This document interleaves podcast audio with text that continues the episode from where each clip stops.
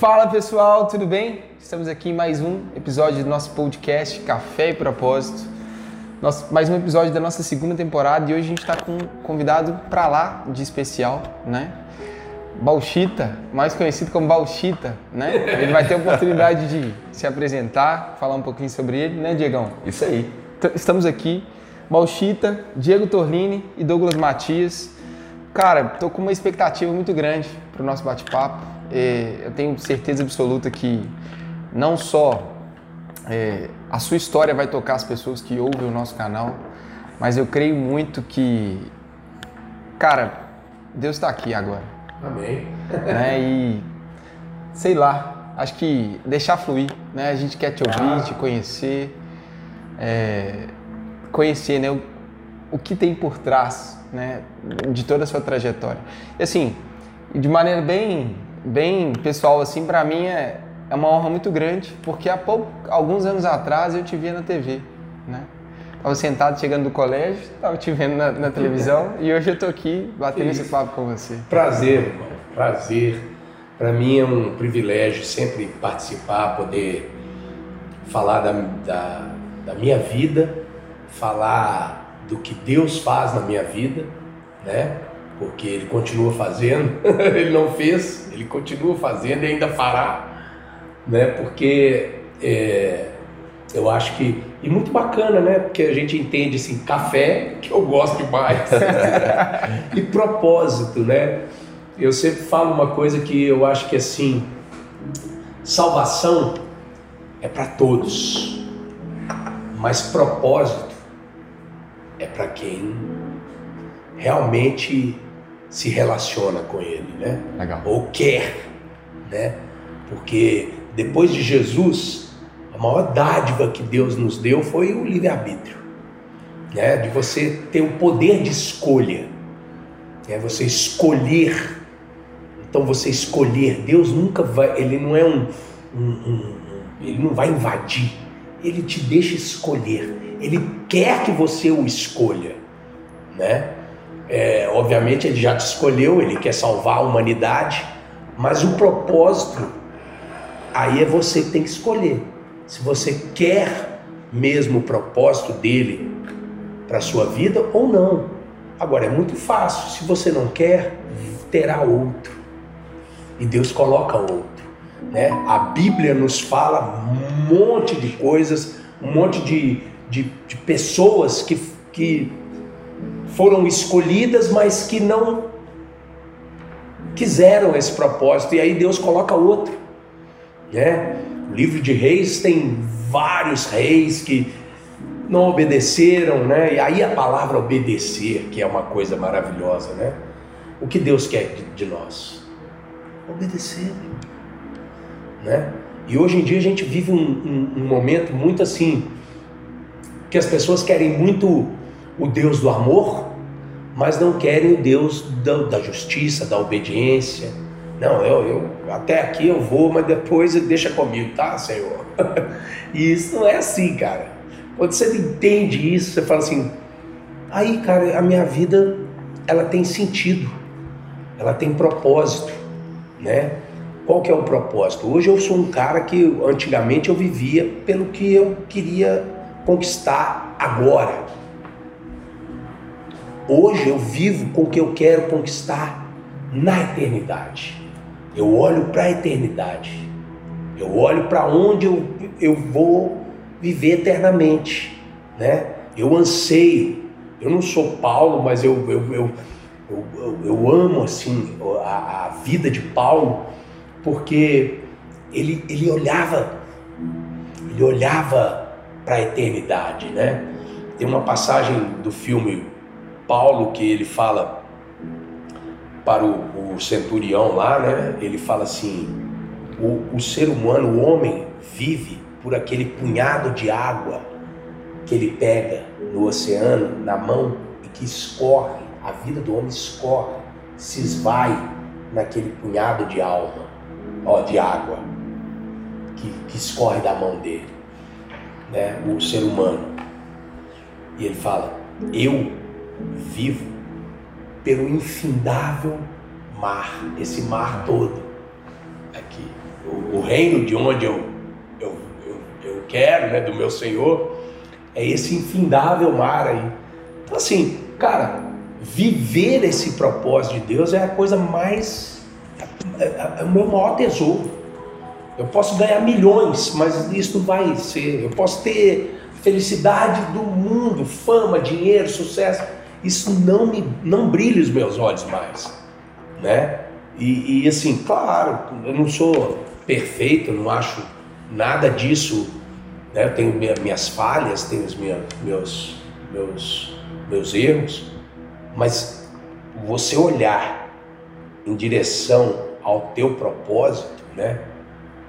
Ao autor e consumador da tua fé, que é Cristo, você ficar de olho nele o tempo inteiro, cara, isso tudo passa, né? Acho que esse é o grande ponto, né? Quando a gente fala do, do propósito, é isso. É entender que a nossa escuridão é luz para outras pessoas. Amém. É o que a gente quer, assim, vamos começar do começo, né? começar do começo. É, bom, antes de mais nada, as pessoas, todos nós os, o, o, conhecemos como Bauchita, né? Sim. É, Você quer saber nome? meu nome? nome? É, exatamente. Seu RG? Então vamos lá. Ainda bem que vocês dois estão sentados, né? meu nome é Ronald Hércules Messeder Esquerdo. Que isso? Cara, eu vou repetir para vocês acharem que eu estou inventando. Trouxe o RG. Ronald Hércules com H Messeder Esquerdo. Aí o cara pergunta, mas como é que escreve esquerda? Igual escreve direito. Direito, esquerda. Não quer dizer nada da minha preferência política, tá? Ah, é só no nome. Que bom. Sou conservador. Ótimo. Mas é alguma descendência é a origem do seu nome? É, a minha mãe tem uma descendência alemã, que é o mestre de, de alemão com italiano, uma mistureba o meu pai vem do espanhol e do cubano, esquerdo. Esquerdo, né? Sim. Imagina. Essa é uma, a mistura do, do, meu pai e da minha mãe. Mas eu nem sei essa árvore genealógica, eu nem sei nada. Sei que meu pai veio de. É, nasceu em Além Paraíba, Minas Gerais, divisa do Rio com Minas. Minha mãe nasceu aqui. E ele veio de, de Além Paraíba para estudar direito Sim. aqui. E ele tinha um dom que Deus deu a ele de cantar. E ele cantou nas boates, nos bares em Belo Horizonte para pagar o curso de direito dele aqui. E aí ele formou em direito, depois ele exerceu também jornalismo, né? trabalhou no extinto Diários Associados do Diário da Tarde, que era do estado de Minas. Sim. E aí eu tenho minha mãe dona de casa, meu pai advogado, jornalista. Eu tenho mais um irmão, meu irmão é médico, acupunturista, homeopata, outra área, mais novo que eu. E aí é essa família aí, de nós quatro. Meu pai, Carlos Roberto Esquerdo, minha mãe, Lucide Almeida Messer Esquerdo. Todos dois já falecidos Sim. hoje, né? E meu irmão casado, tem dois filhos. Eu tenho, eu fui casado e tenho uma filha do meu primeiro casamento e agora eu tô casei novamente e tô grávido. Legal, que legal, que legal. E casou recentemente, né? Recentemente. Quanto tempo? De casado? Não, é que você foi, foi esse mês. É, nós casamos, eu já tinha oficializado, eu não tinha oficializado. Ah, tá. Eu já estava casado. Entendi. Aí eu oficializei. Né? Sim. Porque como crente a gente tem que oficializar. claro, claro, claro. E aí, Você logo fala... na sequência, minha mulher engravidou. Ah, tá. Me falou religioso? Esse fiz... Não, não fiz, só, só o civil. Ah, tá. O religioso nós vamos fazer porque a gente já estava programado para casar antes da pandemia, né? Sim. Como a gente não. Pandemia veio, não teve como mudou fazer, tudo, mudou né? tudo. Principalmente eu, pela, por ser músico, cantor, eu, né? Aliás, isso é uma, um dilema muito grande dentro da igreja, né? É, ah, você canta secular, você canta no, dentro da igreja. É uma coisa, uma divisão que eu não entendo, né? Nós estávamos conversando aqui né, antes da, da, da, de começar sobre a, a religiosidade, né? essa coisa religiosa. Eu, eu vejo muito isso hoje na igreja. Eu lembro que quando Deus me resgatou, eu saí de todos os trabalhos que eu tinha.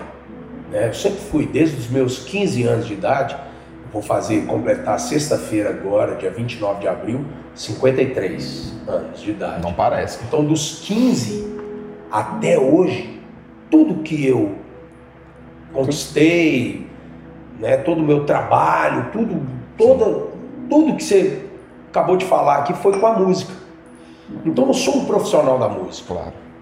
Né? Um profissional da música, como por exemplo, não sei qual a profissão sua, não sei a dele, mas assim, é, eu pego um exemplo de um padeiro. Um padeiro, quando é vem para Cristo, ele não vende pão para só para crente. Sim. Né? Já Ele para todo mundo. Um, um- um motorista de Uber, ele vai toda É. vez que uma pessoa pedir um Uber, ele vai perguntar: "Você é crente? Senão você não entra". Ele vai levar prostituta, ele vai levar tudo. Você Sabe, entendeu? Jesus caminhava. Agora música, não. Se ele está cantando fora da igreja, ele está em pecado e ele não pode. Então tem umas restrições que eu não entendo isso. Obviamente, dentro da minha área, eu não canto nenhum lugar que eu vou, eu não canto nenhum tipo de música que vá ofender a minha fé ou profanar a minha fé. Legal. Isso é fato. Né? Eu, eu canto músicas em inglês e eu faço, sou criterioso em traduzir as letras. Se tem alguma que tem um palavrão, eu troco. Tem uma música de, um- de uma banda chama Rage Against the Machine. Tem uma letra que fala um palavrão. Eu troco nos shows. Ele fala um palavrão que eu não vou falar, mas eu troco e falo Bless you. I want do it to tell me. Bless you. Bless you. God bless you. No final ele fala um palavrão e eu falo God bless you. O povo fica lá. Assim, bicho, eu falo assim. Se eu tiver que mudar a letra de uma música, eu vou falar assim, eu vou fazer assim. Então existe uma religiosidade. Né? Eu tenho minha banda cristã, obviamente, o Cason, que a gente trabalha, né? Nunca cobrei de igreja nenhuma para ministrar, seja para dar um testemunho, para levar um louvor, né? Para pregar, o que for. Eu nunca cobrei, nunca e nunca vou cobrar, né? Mas eu sou, eu vivo de música. Então, eu trabalho, meu trabalho é com música. Então, eu tenho que trabalhar. Quando eu saí, quando Deus me resgatou do meu processo todo, que nós vamos entrar nesse assunto, Deus falou para mim: eu preciso te encher. Então, eu precisei, né, daquele, aquela coisa, porque não adiantava nada. Ah, aceitei Jesus e vou continuar fazendo, indo para os mesmos lugares. Não vou conseguir, né? Estava lindo aí, bebendo a fé, fraco, precisava né, ser alimentado. Sim. E aí eu saí de todos. E aí eu lembro de um dia assim que eu saí, saí inclusive com a, eu estava namorando a minha esposa atual. E eu fui com ela, é a primeira vez que a gente estava saindo, eu falei assim, tô afim de sair, vamos sair. Mas eu não quero isso, porque eu só ia para a igreja. Eu falei assim, eu quero ir em outro lugar. Você tinha largado tudo? Tudo? Todos os trabalhos. Você tava só Só igreja, na igreja, igreja. casa, casa, Cara, quando eu igreja. converti, eu ia na igreja todo dia. Era de segunda a segunda. E era um detalhe assim, no dia que eu aceitei Jesus, foi num domingo, no culto Cristo Vivo, do meu querido pastor Vinícius Lato. Foi num domingo, eu aceitei Jesus. Na segunda eu já estava na igreja, aceitando Jesus novamente. Na terça, no culto fé, na Lagoinha, aceitei Jesus no culto fé. Na quarta, quarta profética, aceitei Jesus na quarta. Era todo dia eu levantava a mão. O pastor fazia o apelo, eu levantava a mão, porque eu não tinha entendimento. Falei, cara, eu quero aceitar esse Jesus todo dia. E todo dia, e ia, e ia. Aí eu lembro que o, o, o- meu pai na fé que me levou, que era o Bruno Vaz, eu falei para ele, falei assim, só falta eu aceitar Jesus no culto do pastor Márcio Valadão. Aí fui no domingo de manhã. lá na Lagoinha. Aí o pastor Márcio, fez aquele negócio, apelo todo, eu fui levantar. O engraçado é o seguinte, no dia que eu cheguei no culto do pastor Márcio, de, domingo de manhã, que as pessoas me viram no culto, todo mundo me rindo de mim. Olhava para mim. Eu virei pro Bruno e falei, ô Bruno, esse povo tá olhando para mim rindo, cara, o que que é? Eu falei, não, o Bruno falou, não, não é nada não. Não, tá todo mundo olhando para mim. Eu falava assim, deve estar tá me reconhecendo de alguma coisa, ainda estava com aquela soberba uhum. toda. Ele falou assim, não, não, Eu falei, não, tranquilo, tranquilo. Aí a hora que o pastor Márcio fez o apelo, que eu ia levantar a mão, o Bruno segurou minha mão e falou, para, para, Jesus já te aceitou, fica tranquilo, para com isso. É por isso que os outros estão olhando para você e rindo, porque eles devem estar pensando assim, lá vem aquele menino que todo dia levanta a mão e aceita Jesus. Ou ele está pecando demais todo dia, reconciliando, ou ele não tem entendimento. E eu não tinha, cara. Eu, eu, eu fui intenso com um monte de coisa errada. Sim. E com Jesus eu sou mesma intenso. Coisa, mesma forma. Cara, e o que que você assim... É, eu sei um pouco da sua história que você teve muitas experiências em outros tipos de, de crenças, religião, né? Religiões. O que que assim que te fez? O que que você estava vivendo naquele, nesse momento? O que, que te fez ter essa entrega? O que, que se passou com você? O que estava acontecendo? O que aconteceu nesse processo? Eu estava vivendo um, um mundaísmo muito grande. Uma, uma vida de muita droga, de muito adultério. Eu estava casado com a minha primeira esposa. Eu já tinha uma filha de 3 para 4 anos de idade desse meu primeiro casamento. Tenho uma filha, né, desse primeiro casamento. Hoje ela tem 12 anos. Ela tinha 3 para 4 anos e eu estava vivendo uma vida desregrada, meus amigos. Eu vivia uma vida que eu fazia tudo que eu sentia, que eu queria, que eu pensava, que eu achava. Eu vivia assim. Eu vivia pela minha alma, né? E o adultério era uma coisa, uma prática corriqueira da minha vida palcos e palcos, né? Da Brasil todo, rodando o Brasil, tocando com várias bandas, né? Eu tive uma banda que se destacou mais, que foi o Código B, que a gente tocou em vários lugares do Brasil. E, e muito assédio. Muito assédio. Mulheres, muitas mulheres, né? Casado e era uma coisa assim, eu tava no palco, a mulher olhava para mim, dava um sorriso, acabou. Quando eu estava num, num, num, hotel, no interior ou numa cidade qualquer, eu só falava para a equipe da banda, falava, ó, fala que aquela ali, meu quarto é tal, no hotel tal. E era assim, direto, sem critério nenhum. Eu era viciado em sexo, né? Extremamente. Não tinha esse entendimento que eu tenho hoje, né? Não tinha esse entendimento de espírito que eu tenho hoje. E aí um momento da minha vida, né, é, é, igual eu falo, pô, religião não salva ninguém.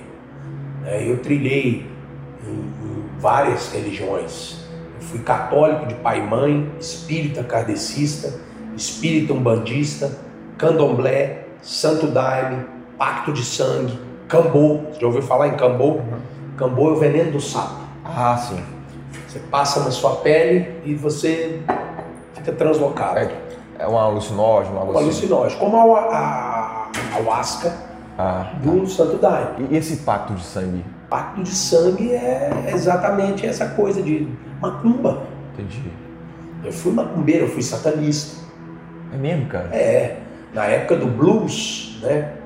Me viraram para mim porque tinha aquela aquele sofisma de que o, o grande cantor de blues tinha que fazer um pacto com Satanás. Olha só. É, levava galinha preta para encruzilhada, acender vela, essas coisas. Você teve experiência espiritual? Sim. Eu, Umbanda, na Umbanda.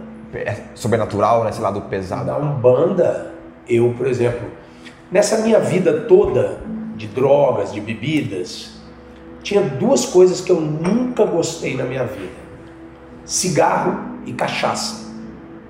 Nunca gostei.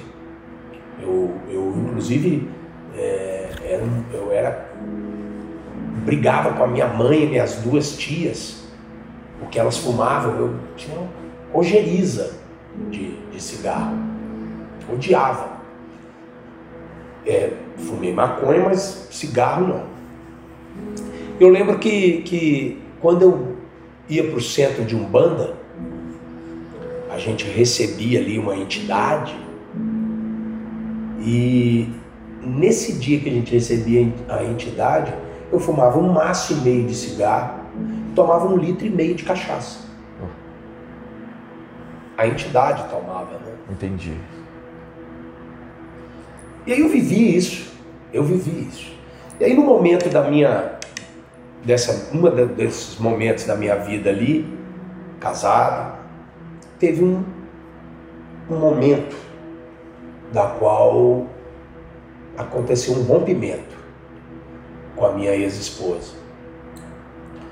Né? Um, uma pessoa foi na minha casa, quatro e meia da manhã.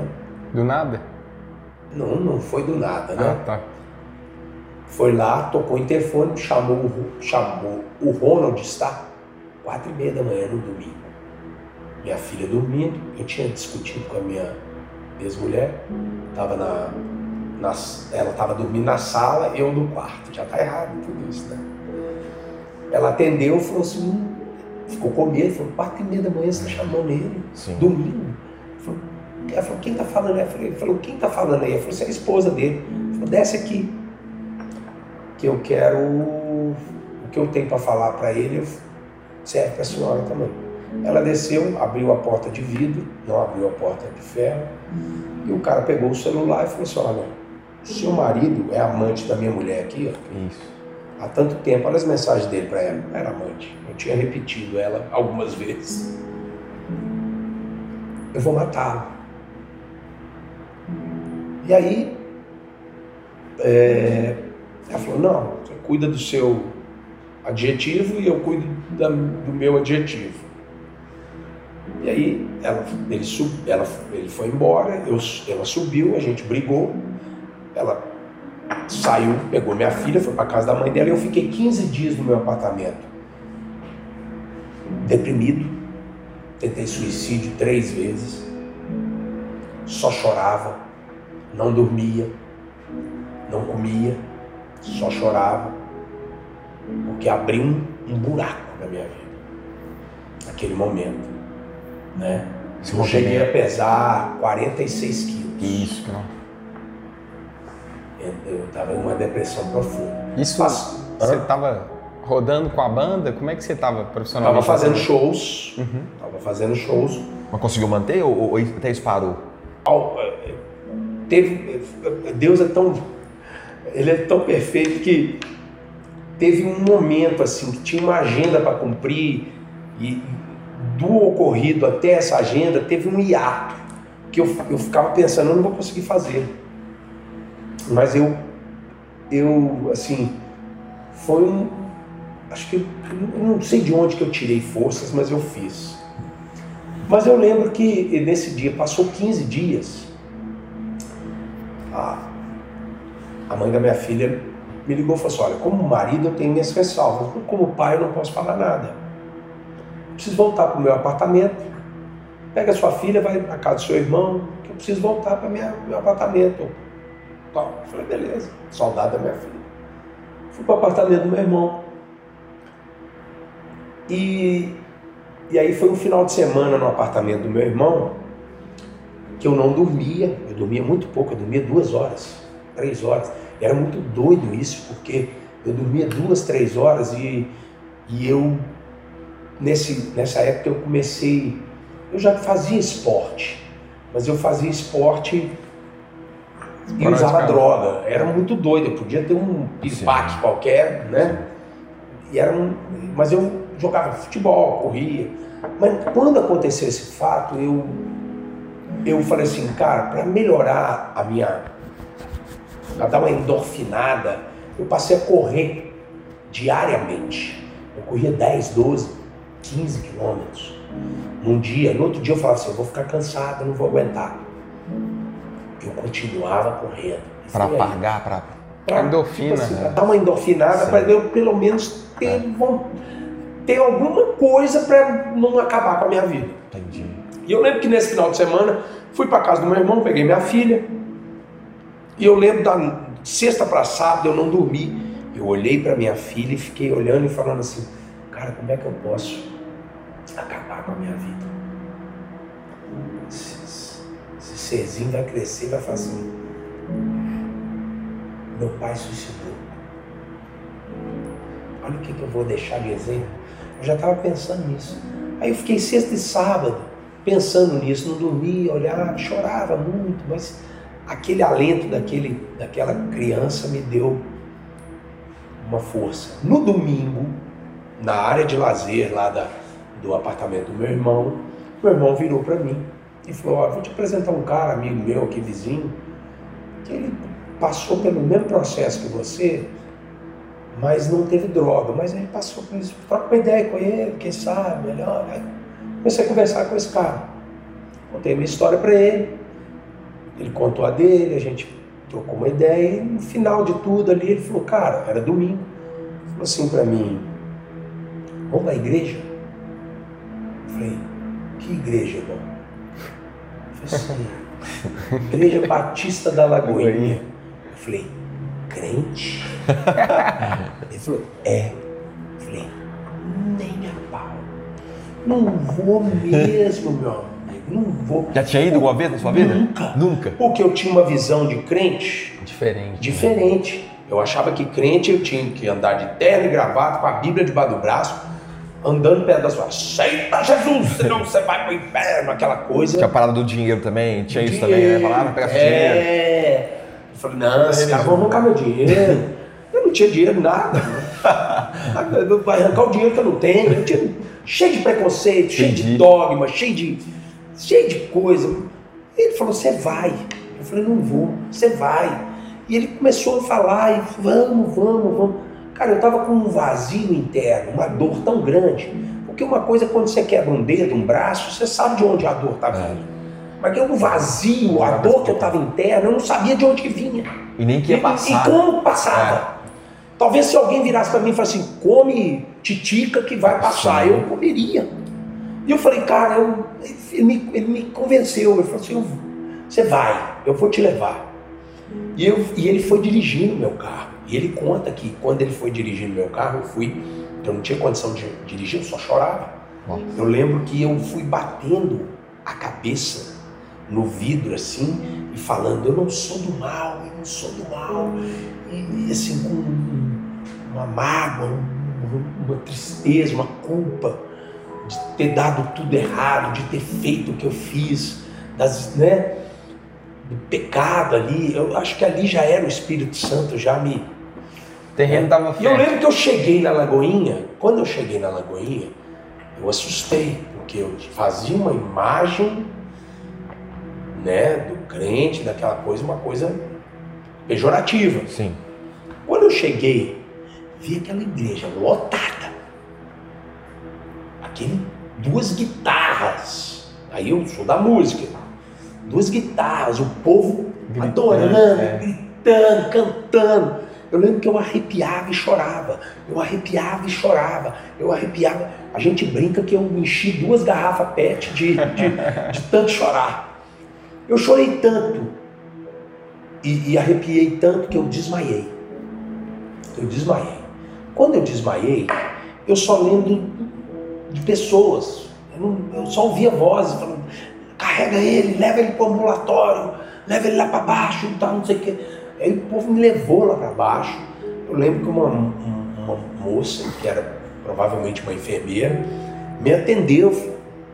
Perguntou, aí eu tava meio assim, aquela coisa, aquela catarse, né? Eu lembro que ela perguntou meu nome, e aí eu falei assim, eu vou falar balcheta aqui, eles vão me reconhecer, que vergonha. Aquela soberba ainda, Entendi, né? sim, sim.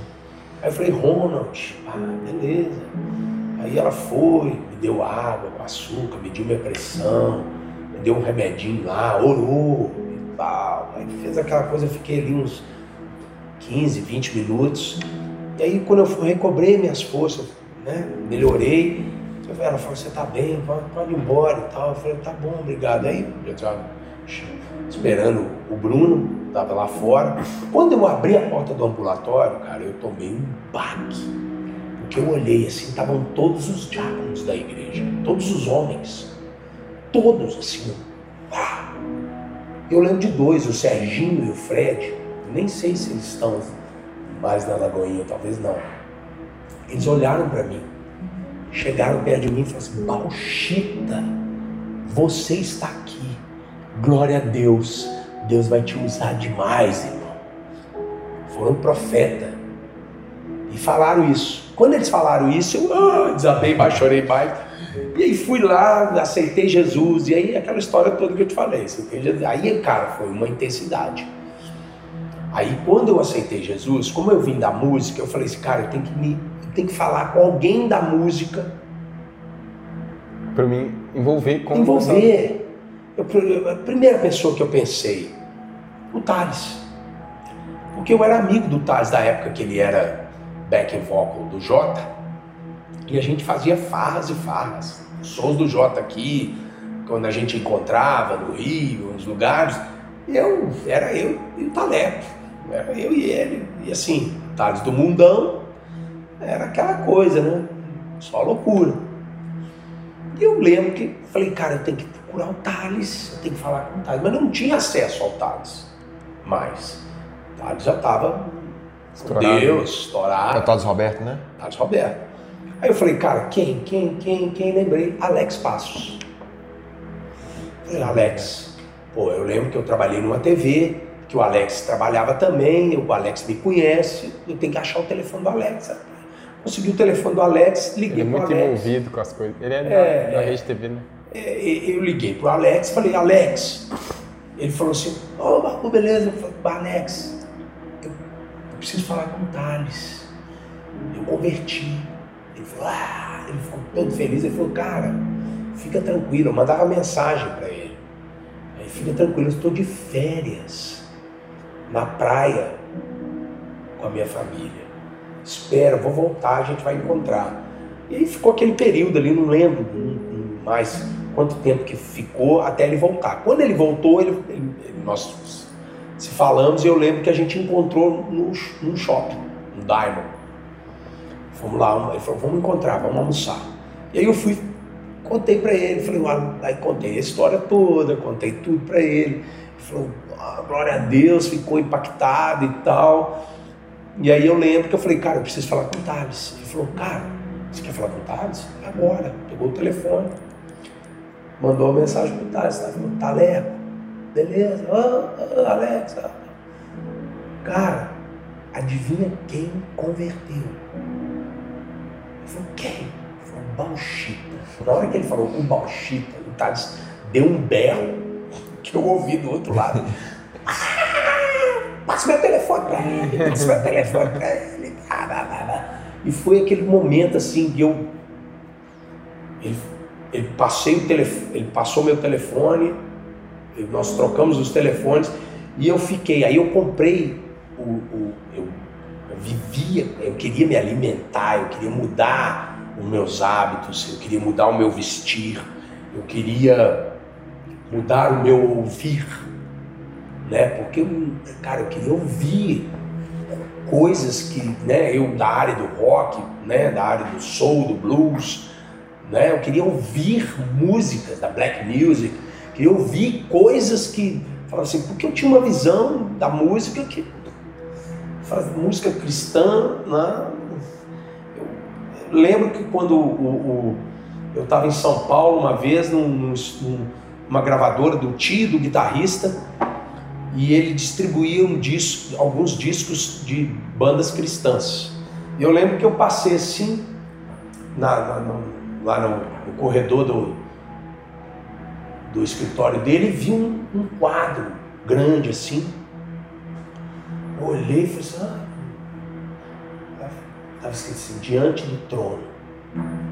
Aí ele olhou e falou assim, ah, tá, beleza. Ele falou assim, olha, são os seus conterrâneos aí, ô Mineirinho. Eu falei, é mesmo? Não, não conheço, não sabia isso antes de eu converter. Estourado. Isso aí ó, é, o, é o disco de um milhão que eles venderam. É, ó, Aí eu tinha aquela visão, né? André Valadão. É, o, Tava- Diante do Trono, da Ana Paula, tava ainda? Já tava. Tá é, o André devia estar também. Assim. E aí eu, eu tinha uma visão do diante do trono que não me. Depois, obviamente, o Espírito Santo ele muda, né? Hoje eu vejo uma qualidade muito grande no Diante do Trono e outras bandas que eu, naquela época eu tinha verdadeira pavor. Mas aí eu falei, cara, mas a minha referência é o rock, né? O soul, a black music. E aí eu falei, cara, eu preciso falar com o Thales, eu precisava ouvir o Thales. E foi o primeiro CD que eu comprei, assim, né? Eu fui na loja, comprei o CD do Cheios do Espírito Santo do Thales. E esse CD ele fez, foi um divisor de águas na minha vida, porque eu ouvia ele todos os dias. E eu ouvia com o celular do Thales, eu ligava, mandava mensagem, Taleco, chorando. Essa música sua aqui, velho, tá falando demais, Deus tá falando comigo. Ah, velho. Ah, chorava, ele, é, bom, ah, ah.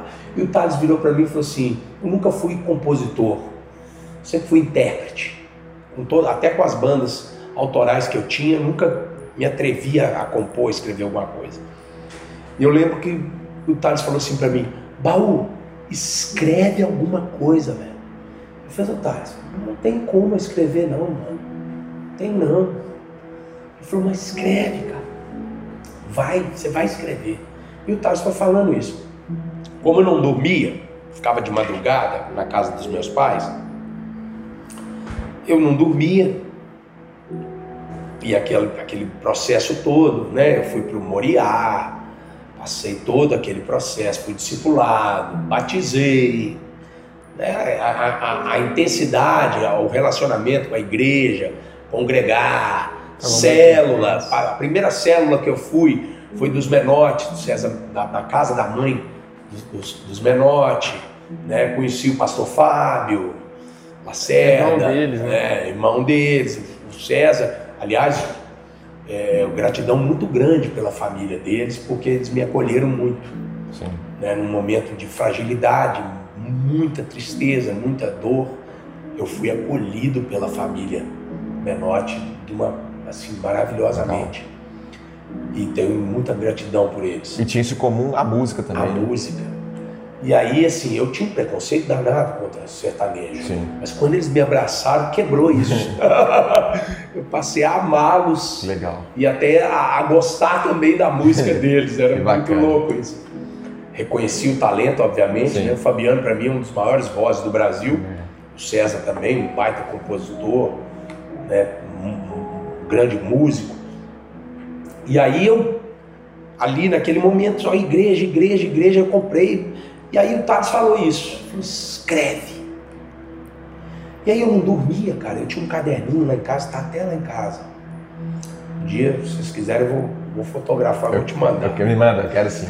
Um caderno velho. Aí eu comecei a escrever algumas coisas de madrugada. Assim, chorando, de Deus. E não era eu, cara, era o Espírito Santo me dando as letras. E o engraçado é que eu não escrevia no caderno. É, geralmente a gente pega um caderno, abre ele assim e vai passando, né? Eu comecei a escrever. Depois eu fui descobrir que aquilo ali, o hebraico, ele escreve assim, né? Ele passa ao contrário. Eu peguei do final e comecei a ir. E comecei a escrever, cara. E ali surgiram várias letras, várias canções, né? Aí eu conheci um, um cara que havia tocado no meu casamento. Eu descobri que ele era cristão, e, que é o Cristiano Damasceno, que é um baita de um produtor, músico, toca bateria, piano, guitarra, canta, baixo, toca tudo, é um multi-instrumentista, um grande produtor, letrista, cantor. Chamei ele, falei, cara, eu tenho umas letras, eu queria, vamos fazer umas músicas. O Bruno, Bruno também foi o produtor executivo desse disco, junto, escreveu alguma letra e nós fizemos o nosso. Aí ele conseguiu que a gente gravasse no estúdio do ex-empresário Eli Soares, né, o Cacau.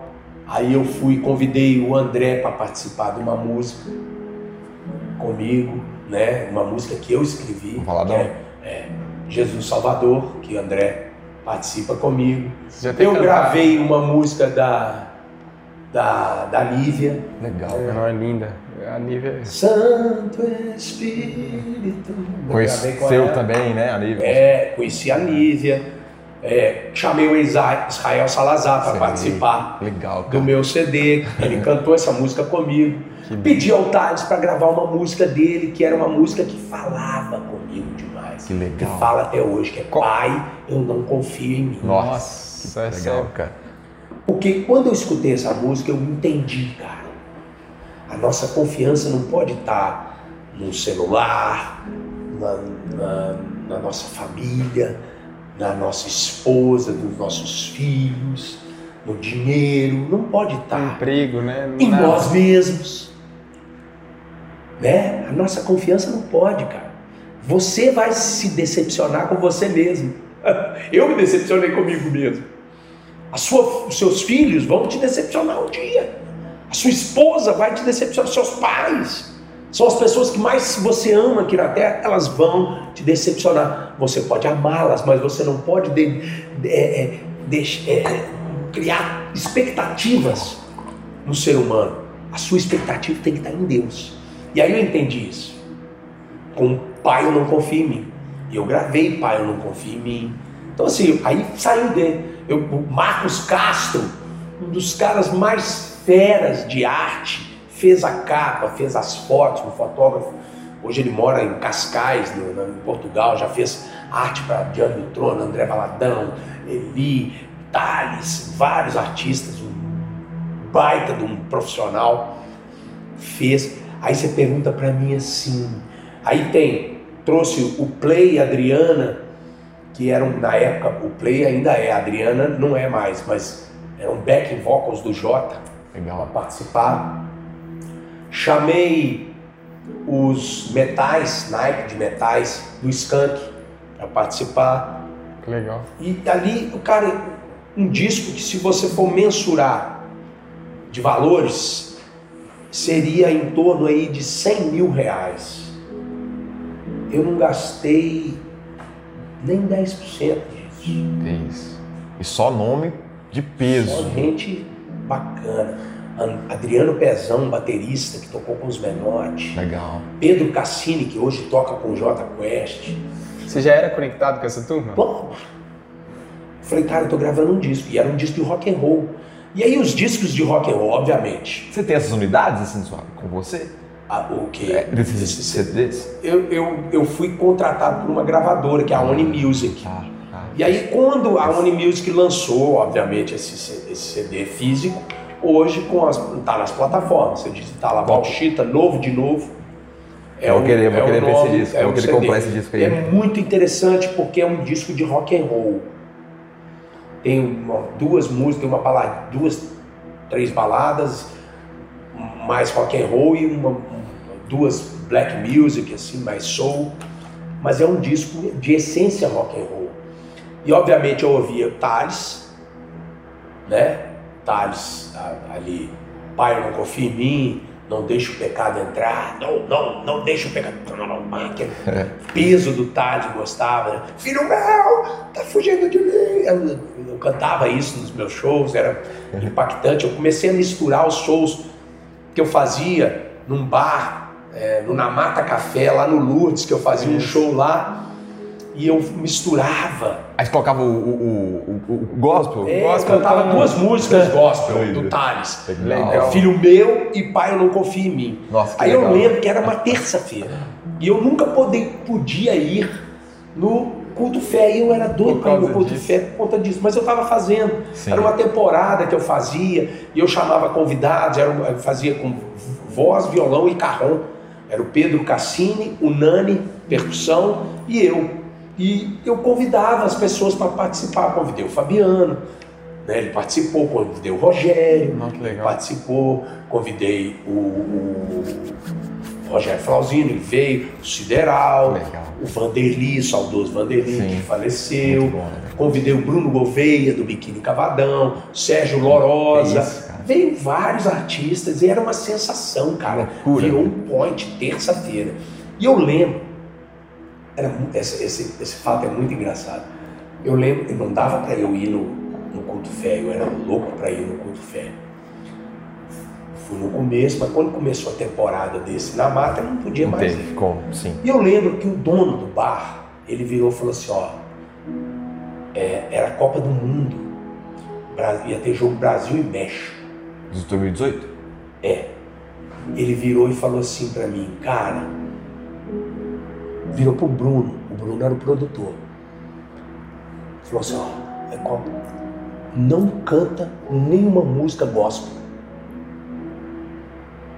Falei, Falou com você? Falou, Bruno. com o Bruno. Beleza, o Bruno falou, ó, não, não canta, tal, não vão cantar não, para não criar problema, tal. Falei, Beleza. Aí fomos tocar no jogo. Nesse dia, o Pedro não pôde ir, nós chamamos um outro cara para ir. E aí, cara, na lista do repertório, tava lá um escrito né, no papel, tava lá e tal. Aí, na, na sétima música, não lembro, tava escrito assim, filho meu. Você já você preparava tudo, né? É, já tava o repertório ali, tava escrito filho meu no repertório. Aí, cara, esqueci. Nem se ligou, né? Nem Então, liguei. Era uma música que impactava, o povo gostava. Né? Aí, cara, eu falei, "Ah, acabou uma música lá, eu já cheguei e falei, filho meu, pro cara, o cara começou, puxou a música. Na hora que ele puxou a música, eu comecei a cantar, o dono do bar estava sentado numa mesa, uma garrafa de uísque, com duas mulheres sentadas do lado dele. Na hora que ele viu, velho, misericórdia, eu, eu falo que manifestou o demônio. Ele levantou, foi no Bruno, e ele era do mesmo tamanho que o Bruno, assim, baixinho. Ele olhou, botou- eu- eu cantando, velho, vendo aquilo, e os dois discutindo ali, eu falei assim, e ele falando com o Bruno, botando o dedo na cara do Bruno, o Bruno falando aquela coisa e tal. E eu, eu falei, cara, o que esse cara fizer alguma encostar no Bruno, eu vou voar nele aqui, velho. E já um velho homem querendo subir pela- pelas pernas. e eu, eu, aquele jeito, eu falei, cara, o que esse cara tá falando? O que que tá acontecendo? E ali, cara, e eu cantando, cantando, cantando. Aí Bruno olhou pra mim, depois que acabou de discutir, falou, baú, para, para agora. Eu falei, "É." eu fiz assim, os caras pararam. Ele falou, para. Eu falei, o que que foi, Bruno? Ele falou, cara. Aí falou o nome do cara que eu nem lembro. O cara tá possesso ali. Aí eu lembro que ele. Tinha um, um fundo assim, que era uma boate, e o cara tava lá. Eu parei o show na hora e fui pra lá, velho. Aí eu já cheguei no cara, eu olhei pra ele assim, eu tive domínio próprio naquele dia. Eu olhei e falei assim, cara, assim, nunca mais você faz isso. Ele falou assim, ele olhou pra mim e disse, nunca mais vocês pisam aqui nesse meu bar, que você quer. Me expulsou do bar dele. Me mandou embora. Acabou. A temporada acabou assim. Ele expulsando a gente. Na outra terça, ia ter, iria ter o, o show lá, não teve. Eu fui pro culto fé. Pô, vou pro culto fé. Aí tô lá no culto fé, o André ministrando louvor, aquela coisa toda.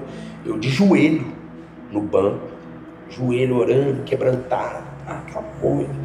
Eu sou Jeremias, sabe? Eu sou Jeremias, eu choro. o tempo inteiro, se a gente começar a falar aqui, eu vou chorar. Fica à vontade. É. E aí, cara, eu, eu chorando, quebrantado, aquela coisa assim, aí o André ministrando, aí ele acabou de ministrar e tal, aí ele, de repente, ele desceu, cara. Na hora lá, acho que é um momento lá que devia estar dando alguns recados, ele foi no meu ouvido assim, falou assim, vai ministrar na oferta. Eu falei, hã? Se vira. Ele só falou assim, se vira. Isso? Eu falei, quê? Não, mas que música? Ele falou, não, vai lá atrás, combina com os meninos da banda lá e mandar. Eu falei, cara, o que, que eu vou cantar, velho? Não sei nada. Eu falei, filho meu, pode? Eu falei, não, os caras não sabem. Cara, canta uma música do André. Eu falei, cara, qual música do André? Eu falei, ó, uma que eu, eu vi- ouvia muito. Hoje o meu milagre. Eu falei, cara, beleza. Eu chamei o cara lá da, do- das televisões, eu falei assim, ó, bota a letra lá, mas bota antes, porque eu vou vir cantando. Cara, eu combinei com os meninos, eu falei, é o mesmo tom, bebê. Lá. Aí me chamou, a hora que eu subi. Mano, eu tremia. Eu tremia. Culto fé é um culto. Eu tremia. E eu fiquei tão impactado, a minha voz ficou tremida. Mas assim, foi um momento maravilhoso. Andei, o André me abençoou, orou por mim, foi, foi muito legal. E fui. Incrível. E fui. Aí foi maravilhoso ali, aquele momento. Eu cheguei em casa, meu telefone tinha um- uma mensagem de um amigo meu que não é da igreja, nada. Ele falou assim, "Pô, aí tava zapeando na televisão, viu, sei lá, na Lagoinha, no culto fé com o André Baladão, pastor André Baladão, vi você cantando. Ô, velho, mas eu fiquei impressionado, você tava tremendo, mano. Você tava. Nossa, eu fiquei assim, você é um cara experiente, tocou no Mineirão para 50 mil pessoas. Você tava, você tava nervoso, velho. Como é que você ficou nervoso cantando uma musiquinha só? Ah, você quer, você quer, você quer. Eu lembro que eu virei para ele e falei assim, meu irmão, uma coisa é você cantar para 50 mil pessoas no Mineirão. Isso aí eu tiro de letra. Outra coisa é você cantar e louvar para o Senhor. Ó. A responsabilidade é muito maior, meu irmão. E ali foi aquele momento aí, né? Minha vida foi transformada, né? Eu, eu lembro que de droga, mano, de um dia pro outro, Largou tudo. tudo. É mesmo assim? E não tive abstinência nenhuma, Que isso, nenhuma. É, parece uma coisa espiri- é espiritual, né? É total espiritual. Total. Eu comecei a ter consciência, eu comecei, mano, eu comi a Bíblia. Nesses, eu, eu acho que tem, foi, foi 2000, foi 2014, 2014, 2000, 2015, final de 2014, que eu converti. Até hoje, eu estou lendo a Bíblia pela oitava vez inteira. Eu fiz dois seminários teológicos, fiz o Carisma, fiz o Labri. Eu amo a Bíblia. Se você perguntar qual a sua opinião de qualquer assunto, eu falo para você, não tenho. não tenho opinião nenhuma, não acho nada. Eu Tá acho tudo na palavra. tudo na palavra. Eu vivo assim hoje. Eu vivo assim. Eu, eu- e Deus, Deus tem é, restaurado a minha vida diariamente. Me deu uma esposa nova, maravilhosa, uma mulher de Deus. né? Me deu a, a oportunidade de eu levar a palavra dele aos quatro cantos da terra. Porque eu lembro que quando eu fui para aquele lugar, depois que eu não saía, que eu saí com a minha esposa, na época minha namorada, fomos para a Praça da Savassi, ali no McDonald's, para ver um show uns amigos meus. Não era da igreja, não era nada. Eu falei, vou lá. Eu fiquei lá, e o povo não me via há muito tempo, me abraçou, tal, ah, Chita, como é que você tá? Ah, beleza, eu naquela mansidão e tal. Eu fiquei ali um tempo, mas aí começou a me incomodar, cheio de cigarro, pô, bêbado. Eu falei, vamos embora, vamos. Aí eu falei, vamos embora. A hora que eu passei na frente do palco, assim, um palco grande, eu parei olhando, uma banda, não lembro qual banda que estava tocando. Eu olhei, de repente eu ouvi uma voz nítida aqui, assim, uma voz grave, falando assim: Você já pensou, você lá em cima, falando de mim? Eu olhei para minha namorada e falei assim: Foi você que falou comigo? Ela falou assim: Não, eu falei: Não, não pode, porque a voz é muito grave. Tinha alguém aqui? Ela falou: Não. Eu falei: Deus falou comigo. Ó. Eu fui para casa, entrei para dentro do meu quarto, dobrei meu joelho e falei, Deus, o que, que o senhor quer? E Deus falou claramente comigo. Eu quero que você vá para todos os lugares onde o inimigo te usou. Volte a fazer tudo que você estava fazendo, com as bandas que você tocava. Que eu quero que as pessoas vejam o que eu estou fazendo com você. Meu irmão, eh, meus irmãos, um pastor coloquial, ele não vai onde eu vou. Não, É, vai. Ele não vai num Jack Rock Bar. não Ele vai. não vai num Underground Pub. Não vai. Ele não vai ir lá. O povo está sedento por Deus. Eu vou. É claro que isso, quando eu voltei, os bares, os pubs, eles ficavam assim, não, ele converteu, ele vai pregar em cima do palco. Ficava naquela, né? Ficava naquela, assim, não, não vou pregar. Não vou pregar, não preciso falar. A minha vida por si só, as pessoas vão ver. E o povo da igreja, quando me via no bar, assim, ah lá, desviou. É, que geralmente eles fazem. E eu ficava entender. nessa sinuca de bico. não sabia o que eu fazia. Cara, mas eu falei assim, cara, eu não vou seguir o homem. Eu tive decepções e decepções com o homem. Então não vou seguir, eu vou seguir o meu Jesus. Ele me mandou fazer isso e eu vou fazer isso. Tenha dinheiro, sem dinheiro, com, com sucesso, sem sucesso, o que for, velho. Eu fui, mano. Eu fui. E era uma coisa muito louca, porque eu chegava nos lugares, cara, e eu não, não, não pregava, mas eu ia com uma camisa edificante, Emmanuel. Um dia eu tava com a camisa Emmanuel. Aí a pessoa falou assim, Emmanuel, você é espírita? Eu falei assim, não, eu sou cristão. mas o que, que significa Emmanuel? Eu falei, Deus conosco. Isso depois do show, tá? Ah, é? Legal. Aí eu falei, você quer ouvir né, sobre esse Emmanuel? Eu falei, quero, mas eu Você sapecava. começava. Eu lembro que a pessoa falava assim, ó, cara, você é o mesmo Bauchita que há um tempo atrás estava aqui loucaço, agarrado com duas mulheres, um caindo, batendo pelas tribeiras, louco. Eu falei, sim. Mas tá normal? O que aconteceu? Você quer saber? Vem cá. e aí eu ia. A E isso acontecia. fez- E aí, cara, é, entenda, né? A gente sabe, a palavra diz, onde a luz, as trevas batem em retirada. Sim. E eu comecei a ser assim. Hoje é- é natural isso.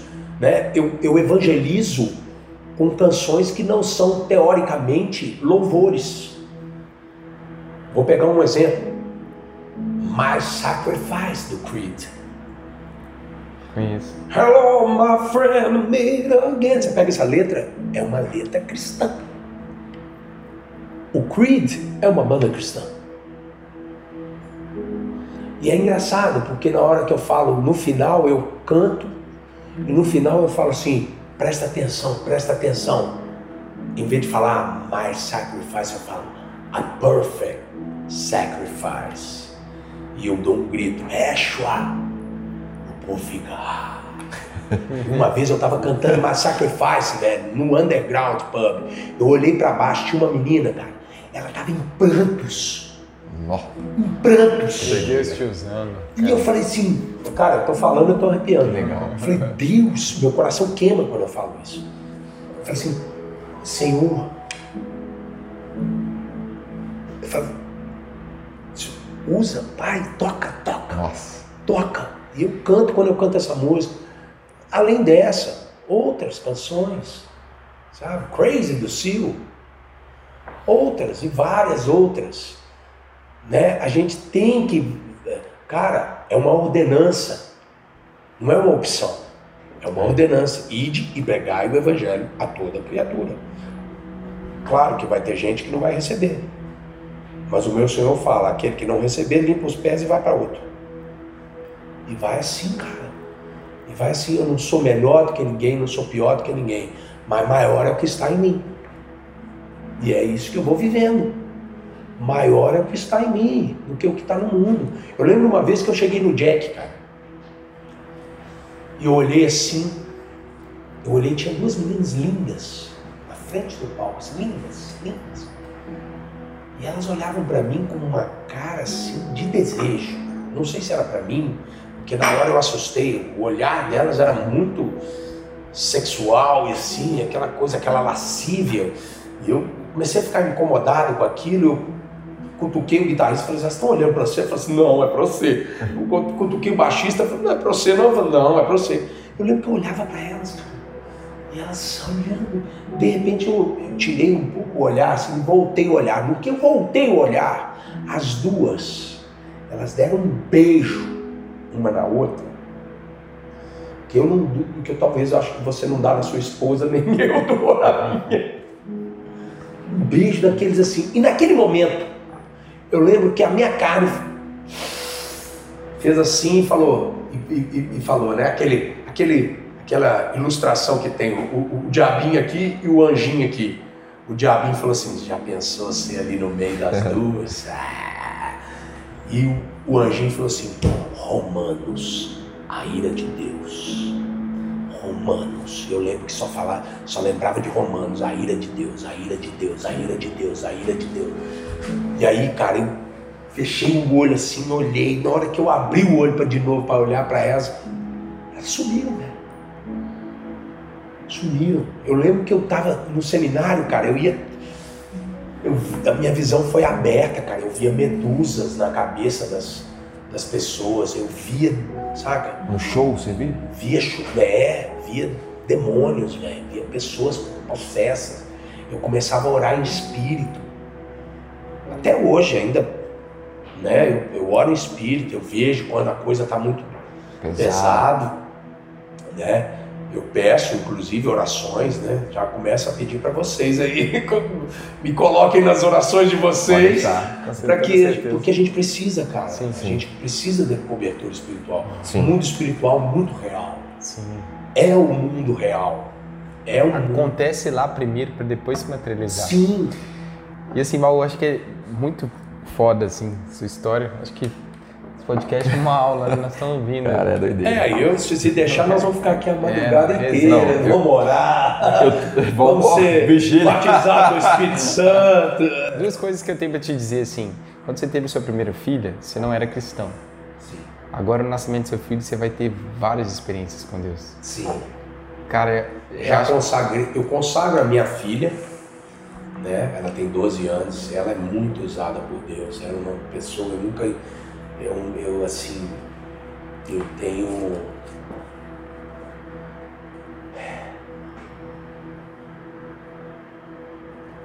A minha filha é, é um pilar muito importante da minha vida.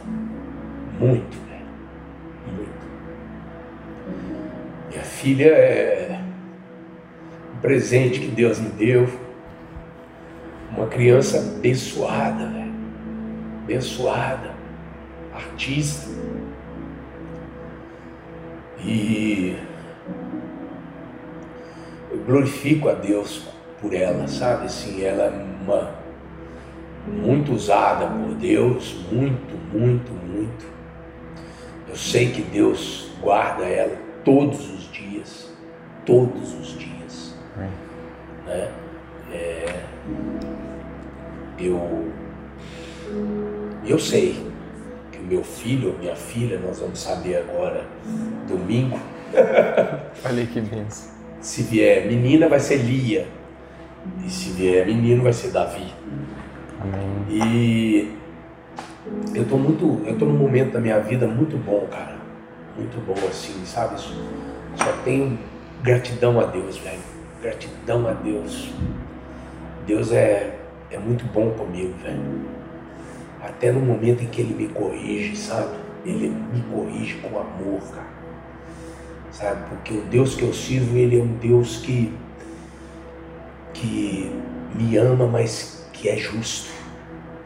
E que me corrige quando precisa ser corrigido. Né? Então eu, eu, eu vejo muito no momento que eu vivo hoje, né? Deus eu lembro que quando eu voltei para casa dos meus pais, meu pai, minha mãe, católicos, idólatras de imagens e tal, eu lembro que a gente começou a ministrar uma célula na minha casa, com a permissão deles, obviamente. E eu lembro que um dia um, o cara que estava ministrando louvor, que estava ministrando, ia ministrar a palavra, ele chegou para mim e falou assim, Baú, eu tô Deus está falando para mim aqui para fazer um apelo aqui no final da célula. Você tem algum empecilho contra isso? Eu falei, de maneira nenhuma, pode fazer. E ele fez, cara. Meu pai e minha mãe levantaram a mão nesse dia. E a partir daquele dia, cara, eu vi os propósitos de Deus na minha vida, de eu ter voltado para a casa dos meus pais. Um dia um pastor perguntou para mim, cara, o que, que você sente por aquele cara que foi lá no seu apartamento e falou aquelas coisas para a sua ex-mulher. Eu falei, ah, e veio aquele ódio e tal. Pô, cara, eu, eu queria matar, quero matar esse cara, acabou com a minha vida. Isso numa época, né? Bem no início. Eu queria matar, matar, não sei o que. Ele falou, não, não, não, não, não, não. Não. Ele com a sua ex-mulher e aquela turma toda, aquela situação toda. Foi Deus. Porque senão você não estava aqui, velho. certeza, cara. Com toda certeza. Talvez a coisa mais pior que você tenha passado na sua vida foi um momento em que Deus precisou que você passasse. Eu falei outro dia num podcast. Eu falei, cara, Deus não te deixa passar por coisas para te destruir, para te matar, mas para você aprender. Às vezes uma coisa, uma dor, um momento da sua vida de sofrimento. Cara, minha mãe e meu pai, eu, minha mãe, cara, era um pilar para minha vida, muito grande. Meus amigos, eles que viam a minha relação com a minha mãe, eles perguntavam para mim assim, cara, sua mãe ela te ama tanto, a sua relação com ela é tão grande que só falta ela perguntar para você se você está respirando direitinho. minha mãe era uma coisa louca. Cara, quando Deus levou minha mãe, velho, foi um dos momentos assim mais impactantes da minha vida. Minha mãe faleceu dentro do banheiro do, do meu apartamento que eu moro hoje, que era deles. Meu pai já estava com um processo de demência, mas ele viu ela caída no banheiro e ele falou: tem uma moça caída lá, eu dormindo com a minha filha. Vi minha mãe caída no banheiro, velho. Minha mãe faleceu naquele dia, em 2017, dia 9 de junho de 2017. Ali, cara, eu falei, meu Deus. Eu lembro que no, velório da minha mãe, um pastor que não conhecia a minha história com a minha mãe, que não conhecia a minha vida, não sabia de nada, ele virou para mim e falou assim: Bauchito, eu não conheço sua história, não conheço a história de sua mãe, mas Deus está mandando te falar aqui que Ele está cortando o cordão umbilical seu da sua mãe hoje aqui. Cara, eu chorei, chorei, a saudade que eu tenho dela é gigante, mas a certeza que eu tenho de que ela está no, no, no, nos braços do Pai, porque ela, antes dela falecer, ela falava para mim: Eu quero batizar quero batizar. Ela falava isso direto, quero batizar. Falava com a minha namorada, minha atual esposa, a gente discipulava ela. Meu pai, cara, mais fechado, aceitou Jesus. Cuidei, minha mãe faleceu, eu cuidei do meu pai, até o momento em que não teve condição, porque a demência dele foi, foi piorando, a gente teve, eu e meu irmão colocamos ele numa clínica, não era um asilo, era uma, uma mansão na Pampulha maravilhosa, né? Que cuidou dele até ele falecer em 2020. E a certeza que eu tenho que que me consola é que eu vou encontrá-los. um dia eu vou encontrá-los. Bom, Chito, é, cara, assim. É... Algum tempo assim a gente tem, já tem um podcast desde o ano passado, novembro, outubro, no... algo assim, acho que começou. E há um tempo atrás, assim, eu tive algum questionamento com Deus. Pô, me mostra o propósito nisso, sabe? O que a gente tá fazendo. Eu tava um pouco meio abrindo aqui o coração, um pouco mais assim, é, sem esperança com o projeto. Naquele dia Deus falou muito comigo, as pessoas que a gente ia, ia alcançar, sabe? As histórias, as pessoas que, vidas, vidas que seriam tocadas. Cara, após isso, a gente, cada, cada podcast tem sido uma aula, Amém. sabe? Eu é, tô aqui, você fala, eu tô anotando aqui várias coisas aqui, eu tô anotando. E assim, a presença de Deus assim, é muito forte, cara. O que eu sinto na sua vida, na sua história. Você, você se emocionou, eu também me emocionei. Você fala coisa, eu falo, pô, eu deveria estar tá fazendo mais, cara. Sabe? Quando você fala muita coisa e toca em mim, falo, pô, fico até constrangido assim, sabe? Falo, pô, cara, eu estar tá fazendo mais coisas. Eu também penso assim, que eu acho que eu deveria estar fazendo muito mais. A gente tem, sempre, sempre tem esse pensamento. de achar que a gente deve fazer mais. Mas eu quero te falar uma coisa: você fazer ou não fazer não muda nada. não vai mudar. O Deus que nós servimos, ele não quer que você.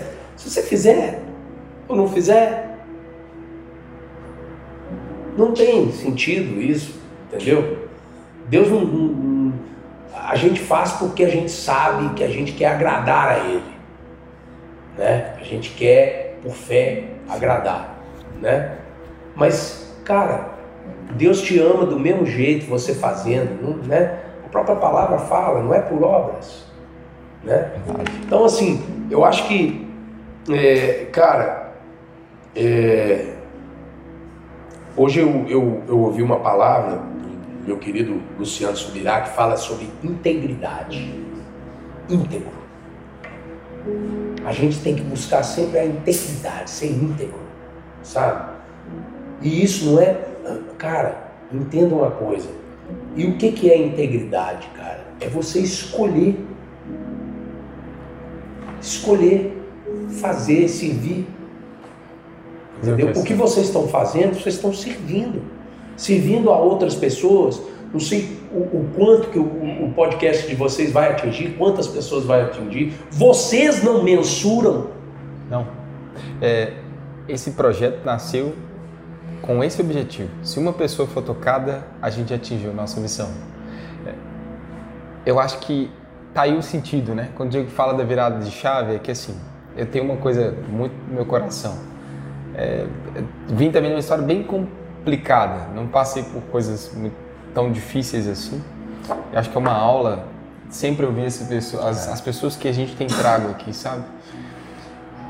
Mas uma coisa que eu tinha muito no meu coração, eu falei, Deus, nada, você contando a sua história, eu falei, cara, nada que a gente passa, nada que a gente vive em vão.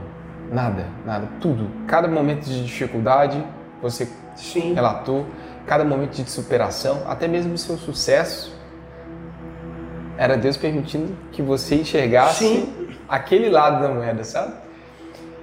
E, cara, o que, que é mais mágico? Eu não, eu não tenho dúvidas, assim, que tudo que você trouxe aqui pra gente, e assim, até mesmo coisas que eu tenho certeza que a gente fez você relembrar. Sim. Elas estão gerando uma transformação na vida do Diego, na minha, do Lucas, na sua, das pessoas que vão vir. É porque, igual antes da gente começar, eu lembro que a gente começou a falar, e olha, eu vou falar para você, é, a minha expectativa em, quando eu vim aqui não era nem para falar de Deus. E quando eu chego aqui e, e me deparo com vocês e você fala assim, oh, o nosso podcast é um podcast cristão que nós vamos falar, eu falei, uai, meu Deus! Né? então assim, a gente, você vê até nesse tipo de coisa, é um Deus de detalhes, cara. É. O nosso Deus é um Deus de detalhes. É verdade. É, quando a Bíblia fala que Ele sabe quantos fios de cabelo você tem, meu, é porque sabe que Ele conhece a sua vida no ventre da, da, da sua mãe, é porque Ele sabe, né? Então, cara, é, é, é, cara, vou te falar, não existe nenhum tipo de droga mais louca do que o Espírito Santo de Deus, Jesus, velho. Não tem. Eu falo com os meus amigos que estão nessa aí ainda, eu falo, cara, deixa eu te falar, quem é cocaína para isso, para perto de Jesus, mano? Jesus é muito mais doido. Jesus é muito mais louco. Cara, eu não preciso de nada. Eu não preciso de nada, de nenhum artifício para rodar, para sentir a presença dele, para louvar, para cara, eu, tô lá em casa, eu, eu abro, eu boto uma música, eu me impacto com alguma canção, né, dentro de um rock, não preciso nem ouvir as minhas, não eu gosto muito da Oficina G3, eu escuto Foda. com o Mauro Henrique, que eu amo o Mauro Henrique, para mim é o maior cantor que existe hoje no rock brasileiro, não é só do gospel, não, de todos. O Mauro Henrique, para mim, é um dos maiores que tem. Ele, para mim, é o, Resgate, o Cats Barneia, né? Uh, vários artistas cristãos que eu escuto e gosto e, e amo bandas estrangeiras, internacionais. Então, assim, Deus abriu um leque na minha mente, assim, e que eu falo assim, Senhor, eu posso, se o Senhor quiser me levar, eu posso, porque... Aí minha mulher fala assim para mim, para, você tem muita coisa para fazer aqui ainda. Com certeza. Né? Então, assim, cara, propósito. Propósito. Quando eu falei no começo que propósito, salvação é para todos, é, mas propósito, cara. Você é descartável para propósito. Você é descartável para propósito. Eu, ele, todos nós somos descartáveis para propósito. Deus quer fazer, ele faz. A gente sabe que faz. Deus pode pegar esse copo aqui e levitar ele e botar ali. Pode.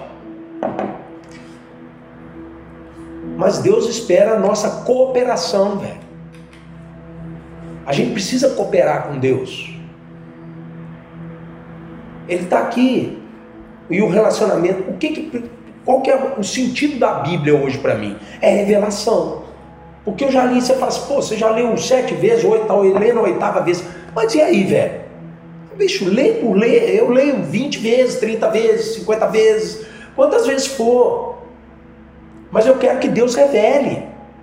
Quando eu leio, eu revelo. E, e, e vou te falar uma coisa, meu querido, meus queridos.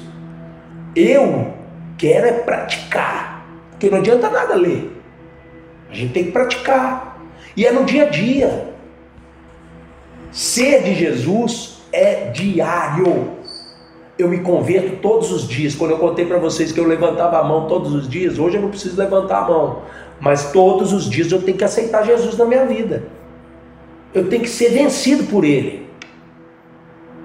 Esse é o maior aprendizado que nós temos que ter, velho. É ser vencidos por Jesus todos os dias. Porque existe algo dentro de nós que não quer. Você pode ser o crente mais crente do mundo, velho. Crente pentecostal, lê Bíblia, ora todos os dias, jejua, faz tudo. Mas, mano, existe uma briga interna. O tempo inteiro, toda hora, de pensamentos. Hoje as pessoas pensam, ah, hoje tá muito assim, né, cara? Ai, eu vou para a igreja, mas o pastor cismou que eu não posso mais é, servir no louvor. Então eu vou mudar de igreja. Muito dodói, velho. Tá muito dodói dentro da igreja. Sabe? Tá muito cheio de mimizinho. Sabe? A igreja, bicho, não, não pode ser assim, cara. Deus não quer isso não, velho. Deus quer uma igreja unitária de unidade, velho. Sabe? Tá muito mimizento. O, o crente tá muito. Ai, o pastor não me, me deu bom dia, boa tarde, boa noite hoje, eu não volto mais no culto. Quem que é o ministro de louvor? Ah, é aquele tal de Balchita? Ei, não, rock eu não gosto. Não vou. Esquece o essencial, né? Cara, eu, é. deixa eu te falar uma coisa, eu já quis, vou falar para vocês, não preciso falar, eu já quis matar pastor. Quis matar. Eu vou encher esse pastor de porrada. Eu já tive para desviar várias vezes. Eu só não desviei, mano, porque o meu foco não é pastor. O meu foco não é pessoas. O meu foco é Cristo. Eu olho para Ele. Eu olho para Ele. Porque pessoas, pode ser o apóstolo, o pastor, o presbítero, é falho, mano. Vai falhar. Vai errar.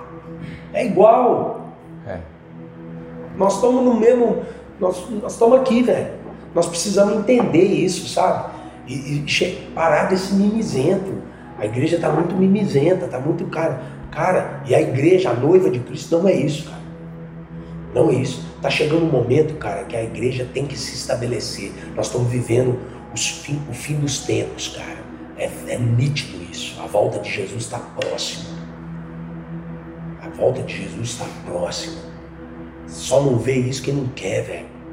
Tá aí, cara. Tá na porta aí, tá na porta, mano. E o que, que você tá fazendo, mano? Aí vem aquilo que você falou, eu quero fazer mais. Cara, mas é igual vocês falaram. Se uma pessoa, já deu, mano. Mas às vezes você está preocupado com uma pessoa lá na internet que você não conhece, que não sei o quê, e dentro da sua casa. E dentro da sua família. E do seu ciclo de amizade mais próximo. Aquela pessoa que você fala assim, nossa, não aguenta, é chato. Nossa, que cara, nossa, fica numa cigarrada, nossa, numa, só palavrão, é, não aguento. Deus fala isso comigo, cara. Nas bandas que eu tenho, tem pessoas de vários tipos. E às vezes são chatas mesmo. Mas e daí, né? Deus, o que, que o Senhor quer? Quer que eu fale uma palavra aqui? Minha vida foi impactando, impacta a vida das pessoas. Quando eu estou num lugar onde todo mundo fuma maconha e eu não fumo. Você está impactando. Você está sendo. Por que, que esse cara não faz isso? Né? É. Eu estou num lugar onde todo mundo fala de promiscuidade, de, de mulher né, que não é a sua. E eu não falo. Onde todo mundo fala palavrão. Eu estava lá no Serra Del Rey e lá eu tenho um, uma, um, um, grupo de amigos que a gente faz um futebol, que toda quarta a gente tem uma resenha, uma coisa, e depois o povo briga, futebol fala palavrão, o cara lá estava discutindo com o outro do mesmo time, que o cara estava reclamando, que a bola, não sei o que, não sei o que, e começou a xingar. E, tipo, você via que o cara ia falar, o não fala que eu sou um bosta, não, porque eu vou dar na sua cara, e ele soltou um palavrão mais pesado, e que não sei o que, eu já cheguei na frente dele, cara, e falei assim, cara, mansamente, leva, cara, tá, tá de boa, né? joga seu futebol, não fala nada, não, deixa ele falar. Nós somos pacificadores, mano.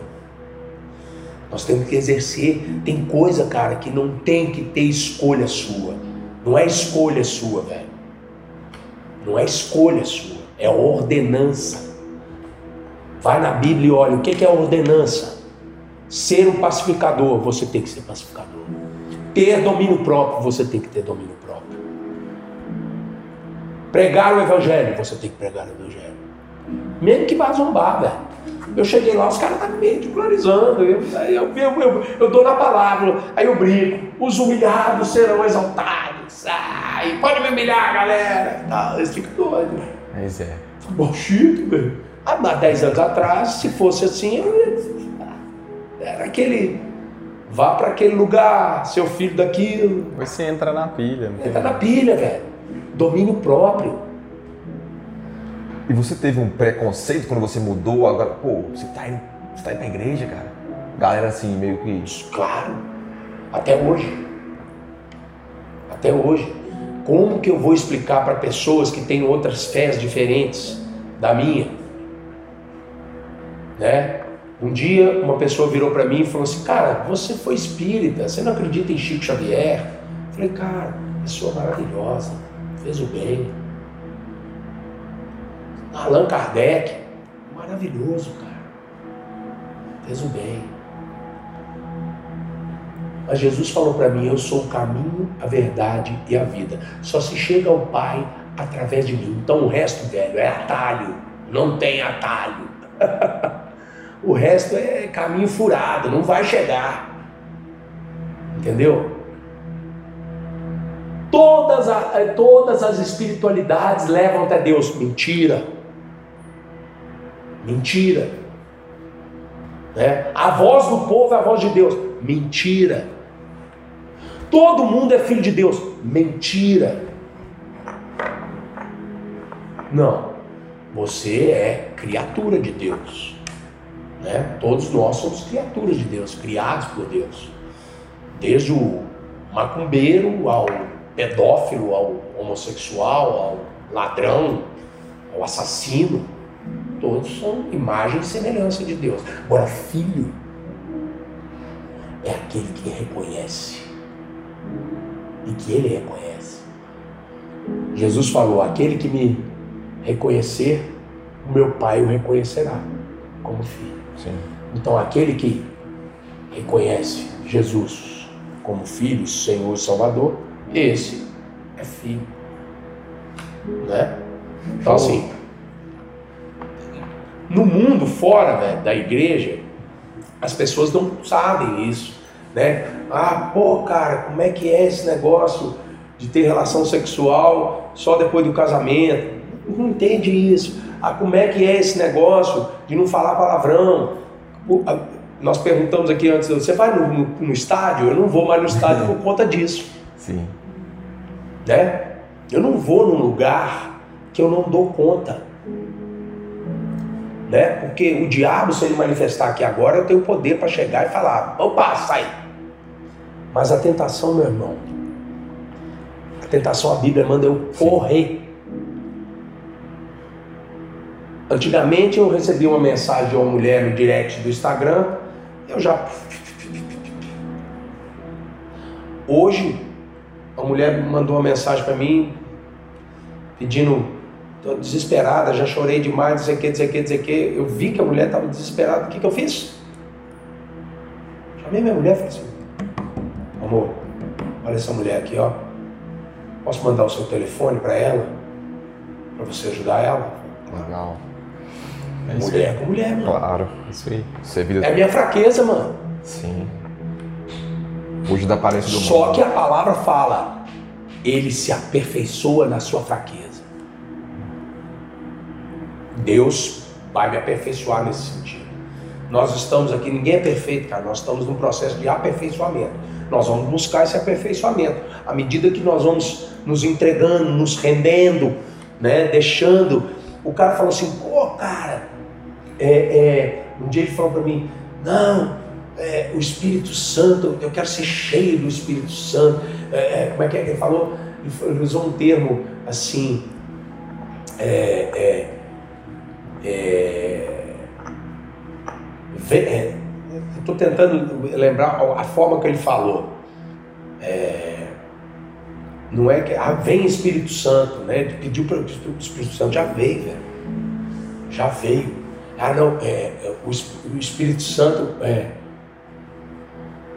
quanto eu, eu tenho do Espírito Santo, entendeu? As pessoas estão preocupadas quanto que eu tenho do Espírito Santo. Cara, quanto que eu tenho do Espírito Santo? Jesus já falou. Você aceitou, o Espírito Santo já está dentro de você. Não é o quanto que você tem do Espírito Santo, não. É quanto o Espírito Santo tem de você. Você permite o quanto que o Espírito Santo tem de você. Porque de, dele você já tem tudo, que ele já veio. É total. Sim. Ah, estou cheio do Espírito Santo. Não, eu quero saber o quanto que você dá de você, que você permite que o Espírito Santo tenha de você. Né? Porque hoje em dia as pessoas estão muito preocupadas assim. Ah, eu, a minha área aqui sentimental, pode. Emocional, pode, mas financeira não. Ah, a minha área familiar, pode. A minha área é, é, profissional, não. Deixa que aqui eu cuido. Ou da área sentimental, da área sexual, da área. Então, a gente quer partir onde que Deus vai trabalhar na nossa vida.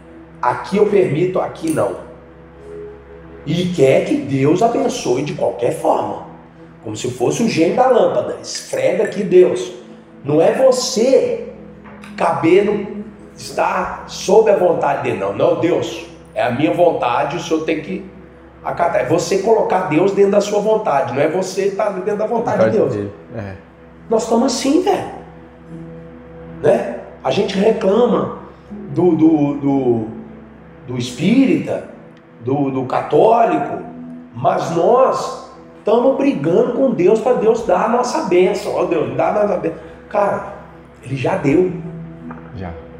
Baú, preocupar com. Nós temos que encerrar ah, também. Se Nós vamos deixar, nós vamos até três hora. horas de podcast. Tô preocupado com ele assim, não. nós É. vamos uma hora, tá, Diego? Eu falei, uma hora só, minha mulher tá grávida, sabe como é que é? Ah, Mas assim, é, vou dar. Você faz mais uma pergunta aí? Cara, assim, uma coisa É, pra vo, assim, você tá aqui pra, hoje com a gente é um prazer muito grande, cara, porque assim, Prazer é meu, tá muito agradável. Ah. E eu já me coloco à disposição da gente vir de novo, porque a minha história não, não limita nessas horas aqui. Sim, E aqui eu acho que a gente pode falar Isso muito. que eu ia falar. quero ouvir mais vocês, porque Legal. eu falo pra caramba. né? E eu quero ouvir de vocês Bacana. também. Cara, né? uma a aula pra experiência gente, de né? vocês, Sim. cara. A experiência de vocês. Não é porque eu tenho uma experiência. é, é, eu entendo isso. Um dia um cara falou pra mim, falou assim, cara, eu nasci num berço evangélico, eu nasci na igreja, eu não- nunca desviei. Eu, eu tô, eu tô triste comigo porque eu não tenho, eu não tenho um testemunho. Eu falei, não, esse é o seu testemunho e é maravilhoso. Aí eu preciso pecar para poder. Não, não, mano. Não. Eu daria tudo para não ter feito nada do que eu fiz. Nada. porque tem as consequências também de tudo, né? Mano, você não foge das, das consequências. As consequências vêm. Né? Deus te perdoa? Perdoa. Pessoas podem te perdoar? Sim. Né? A minha relação hoje com a mãe da minha filha é muito legal. Somos amigos. Né? Ela me respeita. Amigos assim, né? À medida. Eu tenho um. Cara, existe um ex-mulher, ex-marido, mas não existe ex-pai ex-mãe. Então, ligação é, é um relacionamento para a vida toda. Sim, sim. Enquanto eu estiver aqui, vou ter que ter. Minha mulher atual entende isso. Né? Vocês vão É ser uma sábio. família pra sempre. Sempre. pra sempre. Minha filha Independente do tá formato. sim, em- em- louca com o irmãozinho ou a irmãzinha. que bacana. Entendeu? Então assim, é, é- Deus faz, cara. Faz à que medida que, faz. a gente se abre, se entrega, se rende, deixa, Deus, eu, vou dormir hoje e falo assim, faz. Vocês acham que eu não passo dificuldade? Passo pra caramba. Nó. Altas dificuldades. Você acha que eu não tenho sonho? Tenho. Você acha que eu não tenho desejos? Tenho. Mas eu Hoje eu vejo, cara, que a minha vida não é regida pelo que eu possa ganhar ou fazer ou ter. Eu quero mais ser do que ter. Cada vez mais, mano. Entregar cada vez mais. Render cada vez mais. Ter a percepção da manifestação do poder dele sobre a minha vida e através da minha vida. Sabe? Usa-me, eis-me aqui. Que oração é essa, mano? Eis-me aqui. Cara, isso é tremendo. É algo com muita responsabilidade, mano. Eis-me aqui, quando você fala, eis-me aqui, cara. Cara, o mundo não sabe a dimensão do nosso Deus, velho. Não sabe o tamanho que ele é, velho. O que, que ele pode fazer, mano. Nas nossas vidas, cara. E eu não posso terminar esse podcast com vocês se a gente não orar, velho. Eu ia falar isso, sentindo no meu coração. tipo, É, a gente, coração. você acredita, você acredita A gente que ó, Sai daqui. Ele tá, o, o Lucas tá roendo a unha dele na outra por uma oração, velho. Eu ia falar. percebendo, viu, Lucas? você acredita Tá quietinho aí, só preocupado com a imagem, que é um cara Ele é vê que ele é fera. excelente Ele é fera. na- na- no que ele faz, mas Mas você acredita em se tornar um hábito, é isso? Orar ora no final? Você acredita nisso? eu tenho que orar, velho. Já tá falando. A vida de oração é importantíssimo, né? Mas assim, eu só, antes de... Cara, é, você até falou um pouco, né? Depois que saber a nossa história, a gente depois... Vai ser um prazer voltar a gravar com você novamente. É assim... Um café com você. Café. Vamos. Mas vamos encontrar fora do podcast Vamos, com também. certeza. Cara, e Vai assim, ser a minha- um privilégio. Se vocês quiserem é, é, fazer parte dessa, dessa, desse, dessa turma, né? Como que é que eu posso fa- falar? Desses guerreiros, adoradores. Tem, depois você vai lá no, no- numa plataforma digital digita lá Guerreiro Adorador, que é a história da minha vida, que é a canção que eu fiz. Legal. É, cara, da batalha.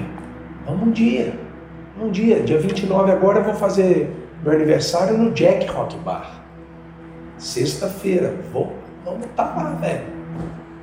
Você vai ver um show de rock and roll que você vai falar. "Ah, Esse cara tá endemoniado. Mas não, e hora que acabar eu vou conversar com você normalmente. Você vai ver coisas que vocês não estão acostumados a ver, talvez. Mas aquilo que você falou, a gente precisa dos holofotes, a luz.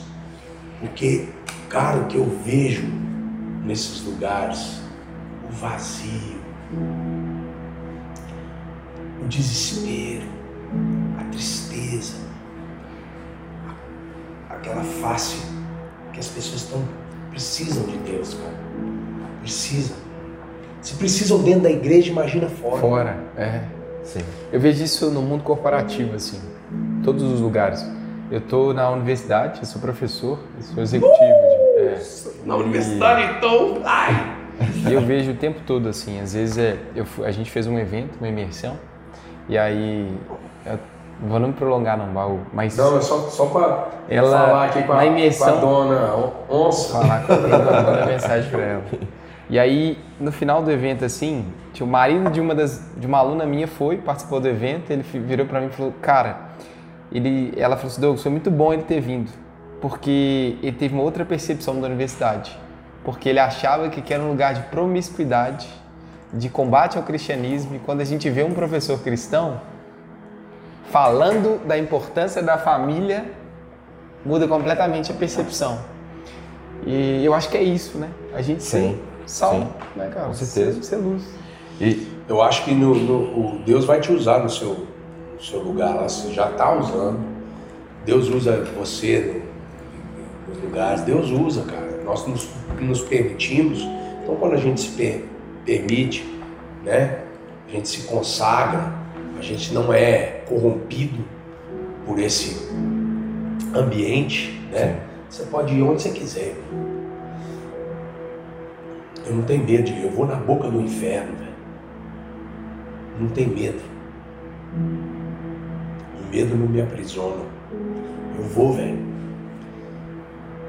Vou na Cracolândia, vou onde for. Verdadeiro Eu amor. dou né? exemplo. Eu adoro fazer esses trabalhos voluntários. Casa de acolhimento, que é um amigo meu, que a gente vai, na Cracolândia, vai Legal. lugar. É, velho. eu também faço muito isso, cara. Entendeu? Tá. E eu gosto de andar com os improváveis. Eu, eu era o improvável. Sim. Quem um dia iria virar e falar assim, o Bauchita é crente? Ninguém. Ninguém. Um dia um amigo meu falou pra mim, ah, cara, você, Cazuza, Raul Seixas, Cazuza, falei, bicho, Cazuza um grande poeta da nossa música, um grande artista. Ele falou, meus heróis morreram de overdose. Ô, querido Cazuza, eu tenho um herói só e ele morreu na cruz. Raul Seixas falou, o diabo é o pai do rock. Ô Raul, onde quer que você esteja, meu filho, o diabo não é pai de nada, ele não tem paternidade nenhuma. A única paternidade que ele tem, assim mesmo, foi porque Jesus falou, é o pai da mentira. Só isso. Porque Jesus falou, senão nem isso. A gente precisa quebrar esses sofismas. A gente precisa se impor. A gente precisa de uma igreja atuante, de um crente atuante, cara, sem medo, sabe? Sem medo, as pessoas têm. O, cara fala assim, ô velho, olha pra você, ô Diego. Cara, o que, que você é, meu irmão? Vergonha. Existem tem três tipos de pessoas, cara. Três tipos de pessoas. Três tipos de crente. Aquele crente que não tem vergonha do Evangelho. Aquele crente que tem vergonha do Evangelho. E aquele crente que envergonha o Evangelho. Tem três tipos de crente. Qual que você vai escolher? Eu prefiro o primeiro. Né? Porque o que está acontecendo aí, o que a gente está vendo, é o terceiro. Tanto de crente que envergonha o evangelho. Fala que é cristão. Mano. Fala. Põe aquela capa, velho. Capa de crente. É como se fosse um super-herói. Eu boto a minha capa de crente e vou para a igreja. Eu chego, sai da igreja. Acabou. Não, sou só dentro da igreja. Acabou, mano. Não, mano. O pecado na sua vida tem que ser um, um erro de percurso. Opa, volta de novo. Mano. Volta. E continua caminhando. Caminha. Cara, caminha, velho. Jesus chama para você para uma corrida, velho. Nós estamos numa corrida, mano. Nós estamos numa corrida. É corrida, velho. E corrida você tem que estar preparado, com a roupa preparada. Você tem que se alimentar com, a, com o alimento certo. E é uma corrida de bastão. Corrida de bastão. E a corrida de bastão, você tem que passar o bastão. Trabalha em equipe.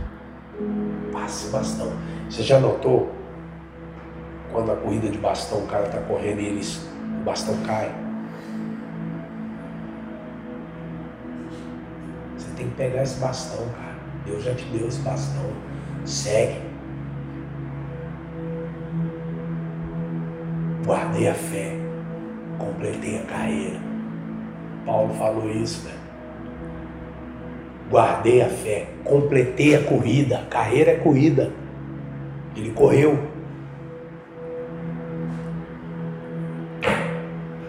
Vamos orar? Cara, deixa eu só fechando assim. E um pouco assim, eu, eu estar aqui hoje, assim, para mim também é uma forma de, de Deus estar falando sobre, através da minha vida, sabe? Porque eu, cara, me lembro quando eu era um garotinho lá, um adolescente, não sei a idade, mas como eu te vejo, né? Um, um músico, né, profissionalmente, e um comunicador. Porque uma forma muito forte de que eu conheci você foi através da Autorosa Esporte, ali no SBT, sabe? E Cruzeirense. é, eu assim, eu era muito tímido, cara, muito tímido. Sempre falo isso, mas hoje tá aqui eu tinha um sonho de ser um comunicador, de comunicar. Hoje eu sou palestrante, hoje eu tô aqui, né, comunicando também com você. E para mim, cara, é um prazer grande, uma honra. Hoje um cara que eu via lá na TV. Voz você tem, timbrão. Sim. Presença. Você tem presença, você é espontâneo, você não tem vergonha. Agora é, é um processo. É. Sim. Você tem que ir caminhando, cada vez mais se aperfeiçoando. Eu, por exemplo, na minha, na minha vida de, de profissional do canto, eu. O cara fala assim: você sabe tudo? Não, não sei tudo. Não sei tudo. Eu, eu aprendo todos os dias, eu cuido todos os dias. Uma coisa que a gente tem que ter, cara, na vida nossa é um coração ensinável e corrigível. Isso na vida. Eu quero morrer aprendendo e sendo corrigido. Porque quando você endurece o seu coração para esse tipo, essas duas coisas, você aprender e a, e a ser corrigido, velho, acabou, mano. Top. Isso é soberba. E aí, soberba, você sabe que Deus. Verdade. É. E assim, e uma pergunta que eu queria fazer sobre isso, como algo que também me impactou nessa época, assim, de ver você ali. Cara, como é que foi essa sua entrada ali na TV, no Alterosa Esporte? Como é a sua relação com o futebol? Era, é também? Como é que foi isso ali, aquele momento? Eu sou, eu, eu tenho uma, minha, né, uma paixão pelo clube, obviamente, ali, gosto, gosto de jogar futebol, tenho os meus amigos, sou amigo de alguns jogadores, né, não da atualidade, mas ex-jogadores, né, ex-técnicos de futebol, né, pessoas que no meu convívio assim de, de relacionamento, encontro, trocamos ideias, somos amigos. Mas aquela época ali eu estava muito. Eu, eu, eu era um hooligan de torcida, de. Eu, eu tinha uma visão errada, deturpada, né? Quando eu entrei, eu vi um mundo do futebol que é muito. Não é um mundo legal, assim, né? Tem muita, muita coisa difícil, sabe? Assim, nas entrelinhas ali, muito falcatrua, muito, muito, muito Deus dinheiro. E isso, naquela época, eu não, não tinha o entendimento que eu tenho hoje, eu via por esse mesmo prisma que todos que não têm o entendimento que a gente tem vê. Hoje é totalmente diferente.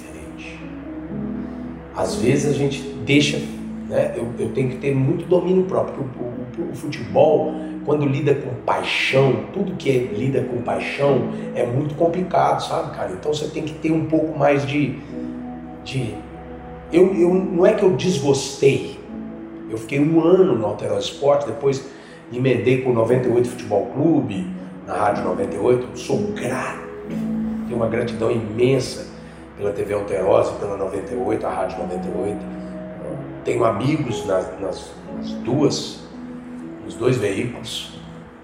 Amo, amo futebol, amo comunicação, como você fala, né? amo jornalismo. É, é, talvez seria uma, uma área que eu gostaria de, de, quem sabe, até conversando com a minha esposa, eu falei, é, por que você não faz curso de jornalismo e tal? Seria legal para você e tal. E outras coisas, né? Mas hoje eu tenho uma visão mais leve, cara. Leve. Né? Não, não, cara, existem coisas que são é Deus, família. Depois vem o resto. Deus, família. É assim. É assim que a gente tem que viver.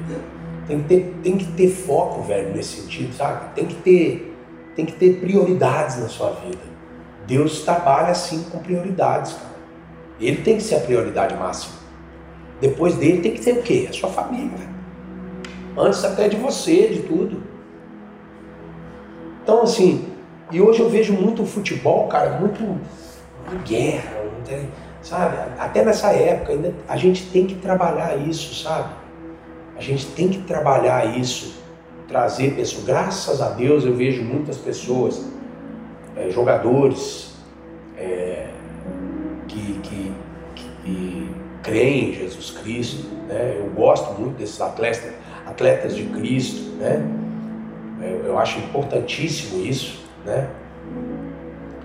Mas mesmo assim ainda tem, é, ainda existe uma contaminação né, da questão financeira, do dinheiro. Jesus falou, não tem como a gente agradar dois senhores.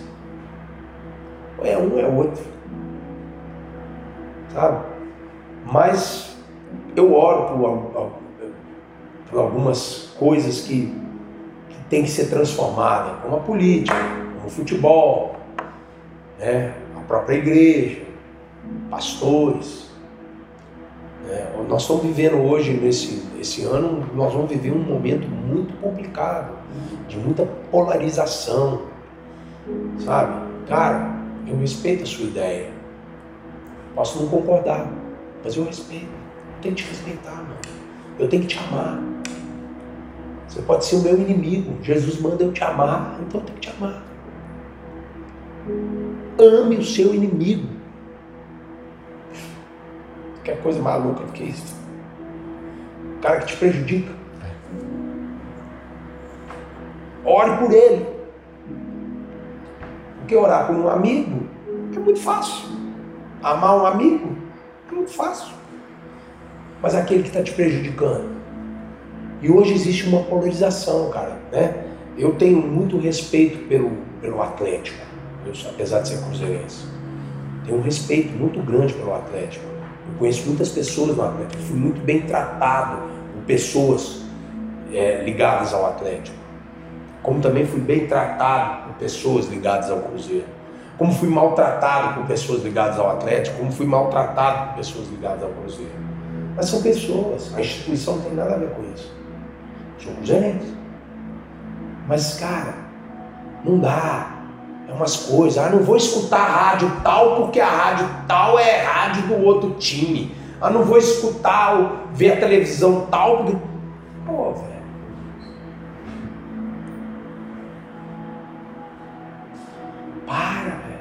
Eu sei que tem que julgar isso, não. Ama, velho. Ama. Para de julgar. Nós temos que julgar os frutos. Os frutos. Deus nos manda julgar os frutos. Quem está dando de fruto isso? Ah, esse fruto aí. Não me interessa. Eu não vou em lugar que não vai me edificar. Eu não vou abrir minha boca não vai edificar o meu irmão, ou minha irmã, ou alguém, uma pessoa, uma criatura que é imagem e semelhança do Deus. Ficar julgando. Hoje está todo mundo julgando, velho. Dentro da igreja e fora da igreja. É uma polarização, é falta de Bíblia, é falta de conhecimento. O meu povo perece por falta de entendimento. A palavra já fala isso. Né? Então assim, e, e vai afunilar, irmão. Tá afunilando. Vai vir eleição aí, vai ser mais ainda. Então o que, que, que você vai. Você, tá, você falou, eu quero fazer mais. Pensa nisso. Café e propósito. Você quer uma coisa mais, mais de boa do que você tomar um café com uma pessoa e falar de propósitos de vida, de, de coisas? É do bem. É do bem. Independente de religião, de crença, de como foi, velho. Traz alguém que não é do, do perfil aqui nosso. Traz. Vai ser uma conversa boa, velho. Traz alguém que tem uma fé diferente da sua. Traz. Traz alguém que não crê.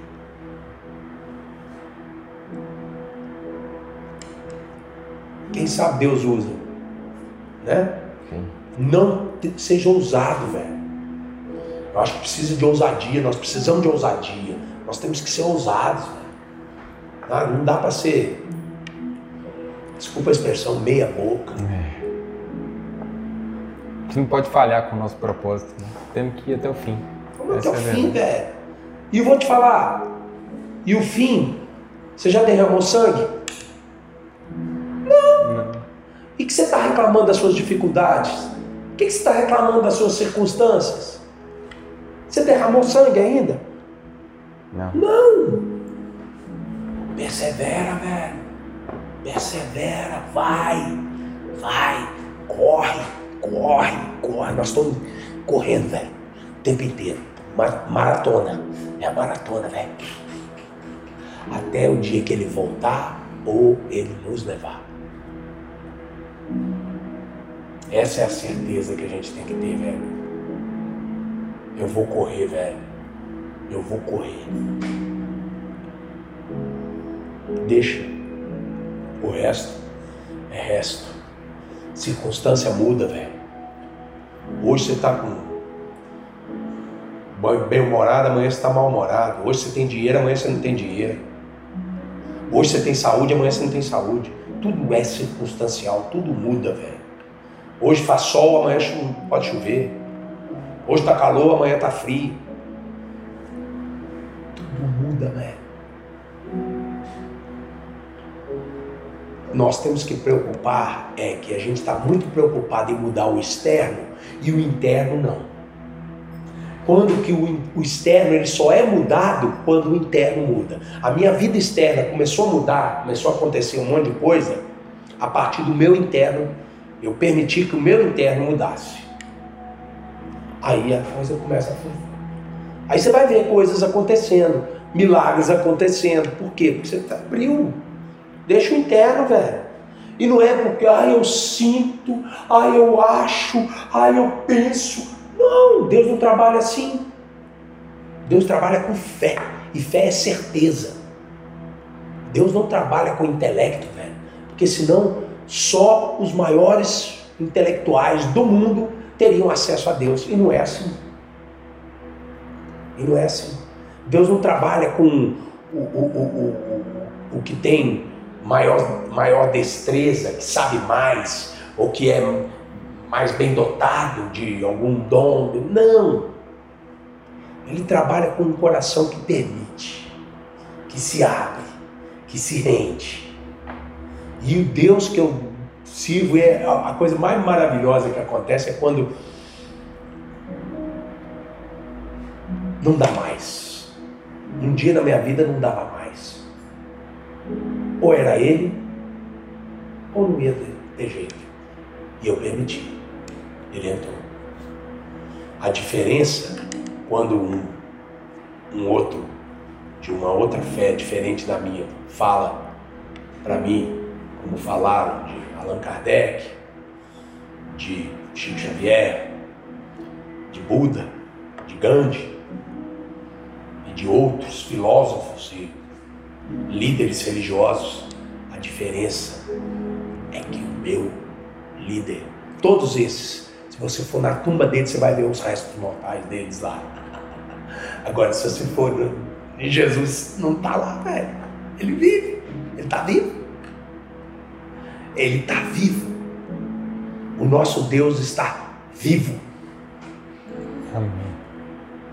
Só isso aí, cara, já é tremendo, já é motivo maior para você falar assim, cara, eu quero, eu quero esse Deus que está vivo, cadê ele? Está vivo, os outros estão todos mortos lá na tumba lá, velho, os restos mortais.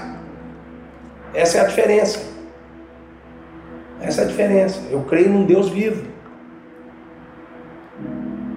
E Jesus era Deus. É Deus.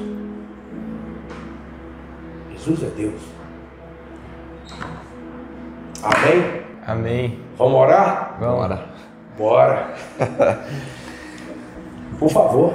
Claro. Pai, eu te agradeço por esse momento. Amém, Jesus. Que o Senhor nos reuniu aqui. Obrigado. Agradeço por cada vida aqui presente, cada vida que vai escutar essa mensagem. Tenho certeza que o Senhor guiou cada passo do que foi falado aqui, que foi ministrado, que o Senhor possa alcançar o máximo de pessoas que devem ser alcançadas com essa mensagem. Que isso possa trazer de volta as pessoas que se perderam, pessoas que, que precisam ser encontradas por você. Nós, cre... Nós temos a certeza que o Senhor está operando nesse momento. Tem pessoas que vão ser muito impactadas por tudo que foi falado, por toda a história aqui nossa que nós vivemos até hoje, serve de alguma forma hoje para mostrar que o Senhor é Deus. E te agradecemos por tudo, por estar nos abençoando, por estar fazendo cada vez mais o nosso propósito, está rompendo, está crescendo cada vez mais. Agradeço por esse projeto, Café e Propósito Podcast, que nasceu primeiro no seu coração, Pai. Obrigado por tudo e amém, Pai. Obrigado. Pai, muito obrigado pela vida desses homens aqui. Obrigado por essa oportunidade de eu estar aqui, de o Senhor me usar para atingir tantas pessoas a gente não, não consegue é, dimensionar quantas pessoas vão ouvir essa mensagem. Quantas pessoas ainda virão aqui, passarão por aqui, Pai, para trazer outras mensagens. Mas eu quero aqui, Pai, colocar a minha vida, a vida desses homens aqui, diante do Senhor. Eles têm sonhos, eles têm desejos, mas que seja do, do, do teu coração, Pai, o desejo maior. O desejo maior de, de cada um deles, Pai, que seja conhecer mais o Senhor, conhecer mais a vida do Senhor, se relacionar mais com o Senhor, cada vez mais, que o Senhor se revele cada vez mais a eles, Pai. Pai, eu sei que são jovens que um dia vão chegar a ter a maturidade e a sabedoria de velhos. Porque eu sei que eles vão alcançar pessoas de diferentes idades, diferentes culturas, com, com esse trabalho aqui, Senhor. E esse trabalho, como o próprio Diego falou, nasceu no coração do Senhor. Então, blinda, Pai, blinda blinda de todo mal, blinda de toda palavra contrária, Amém. blinda de toda é, é, fraqueza, Pai, desânimo. Que as dificuldades que eles possam estar passando, que vierem a passar, Pai, não sejam impedimentos para que eles corram, Pai. Corram. Continuem a caminhada deles, Pai, até o dia que o Senhor falar que não quer mais, porque o Senhor é dono disso tudo aqui, Pai, não são eles. Deus. Guarda a vida de cada um, a família de cada um, Pai. E eu me coloco, Pai, diante deles aqui, como um servo, para servi-los cada vez mais em excelência, naquilo que o Senhor me colocar para servi-los. Nós estamos aqui, Pai, selando uma amizade, uma irmandade entre pessoas que te adoram e que te servem, Pai. Então nós queremos aqui, Pai, estreitar todo esse relacionamento, Pai. Que a tua palavra fala para que nós possamos estar em comunhão. E aqui foi uma comunhão maravilhosa, onde o principal, Senhor, foi o Senhor estando aqui conosco. Que a tua palavra diz que quando dois ou mais estiverem presentes, o Senhor estaria. E nós cremos nisso. Obrigado, Senhor. Obrigado. Leva-nos em paz para cada um para sua casa, em segurança. Guarda-nos do homem mau. Guarda-nos de acidentes. Guarda-nos de, de qualquer coisa, de, de, de, de ciladas do inimigo, Pai. Guarda a nossa mente e transforma cada vez mais a nossa mente, Pai, em semelhança com teu filho Jesus. Esse é o nosso pedido de hoje. Muito obrigado, Senhor. Muito obrigado mesmo. Estou tão feliz, vou sair cheio daqui, Pai. Obrigado porque o Senhor me trouxe aqui hoje para aprender com esses meus irmãos e ensinar como também eu sei que eles aprenderam comigo, Pai. Foi uma troca. Muito obrigado, Senhor. Guarda-nos e eu te agradeço. Em nome do teu filho Jesus. Amém, amém, amém. Amém. Glória a Deus. Glória a Deus. E aqui, agradecer também nosso, nossos patrocinadores, o Zeli Souza Estúdio, você encontra no Instagram, zelisouza.estúdio. É, é um salão de beleza que está ali, é um, um estúdio de beleza, né? Está ali na rua Santa Rita Durão, 8854, no bairro Funcionários. Você que lá, você que precisa de cuidar da sua sobrancelha, micropigmentação, é, maquiagem, cabelo, design de unha, extensão de cílio, você tem esposa, tem filha, né? Maravilhoso. Você também precisar de lá dar, dar um trato também. Sabe comigo. que isso, rapaz, que isso. É, queria agradecer também. Obrigado, Baú? Muito obrigado. Aqui. Eu estou à sua disposição de vocês sempre. Pode contar comigo. Deus estava aqui, cara. Queria agradecer também mais um outro, um outro patrocinador, né, a SolarView, que, que dá toda a estrutura pra gente, Bacana. dá todo o espaço, né, todo, todo equipamento, né, eles são realmente é, pais desse projeto, Sim. né. Para quem quer, quem tem algum projeto da área solar, né, quer investir, né, na, na energia solar, né, quem tem usina em casa, tem interesse em entender um pouco mais sobre o desempenho da sua usina, quer aprender um pouquinho mais sobre pós-venda, procurem lá SolarView, galera. Eles têm vários projetos, né? desde a da manutenção do pós-venda, da, da parte de higienização, né? eles estão cuidando de tudo. Então, assim, é uma empresa fantástica e, assim, eles sonham junto com a gente, né? a gente tem que agradecer. Obrigado, viu, pessoal? Bom, pessoal, acho que é isso. Me segue lá no Instagram, Balchita Oficial, meu canal no YouTube, Oficial Balchita. Segue lá. É isso aí. Vamos prestigiar o trabalho dele lá. Show, contratar show também, não? Pode, tá lá, é tudo, tudo, lá, né? tudo lá no Instagram, no YouTube. Você faz casamento também? Hã? Faz casamento? Casamento, batizado, então, isso aí. velório, o que precisar. No meu casamento não você vai tocar. Tamo junto. Fechado já. Obrigado, prazer, prazer, cara. Obrigado. Deus abençoe você. Valeu, galera. Valeu, gente. Valeu, pessoal. Um abraço. Tchau. Tamo junto. Tchau.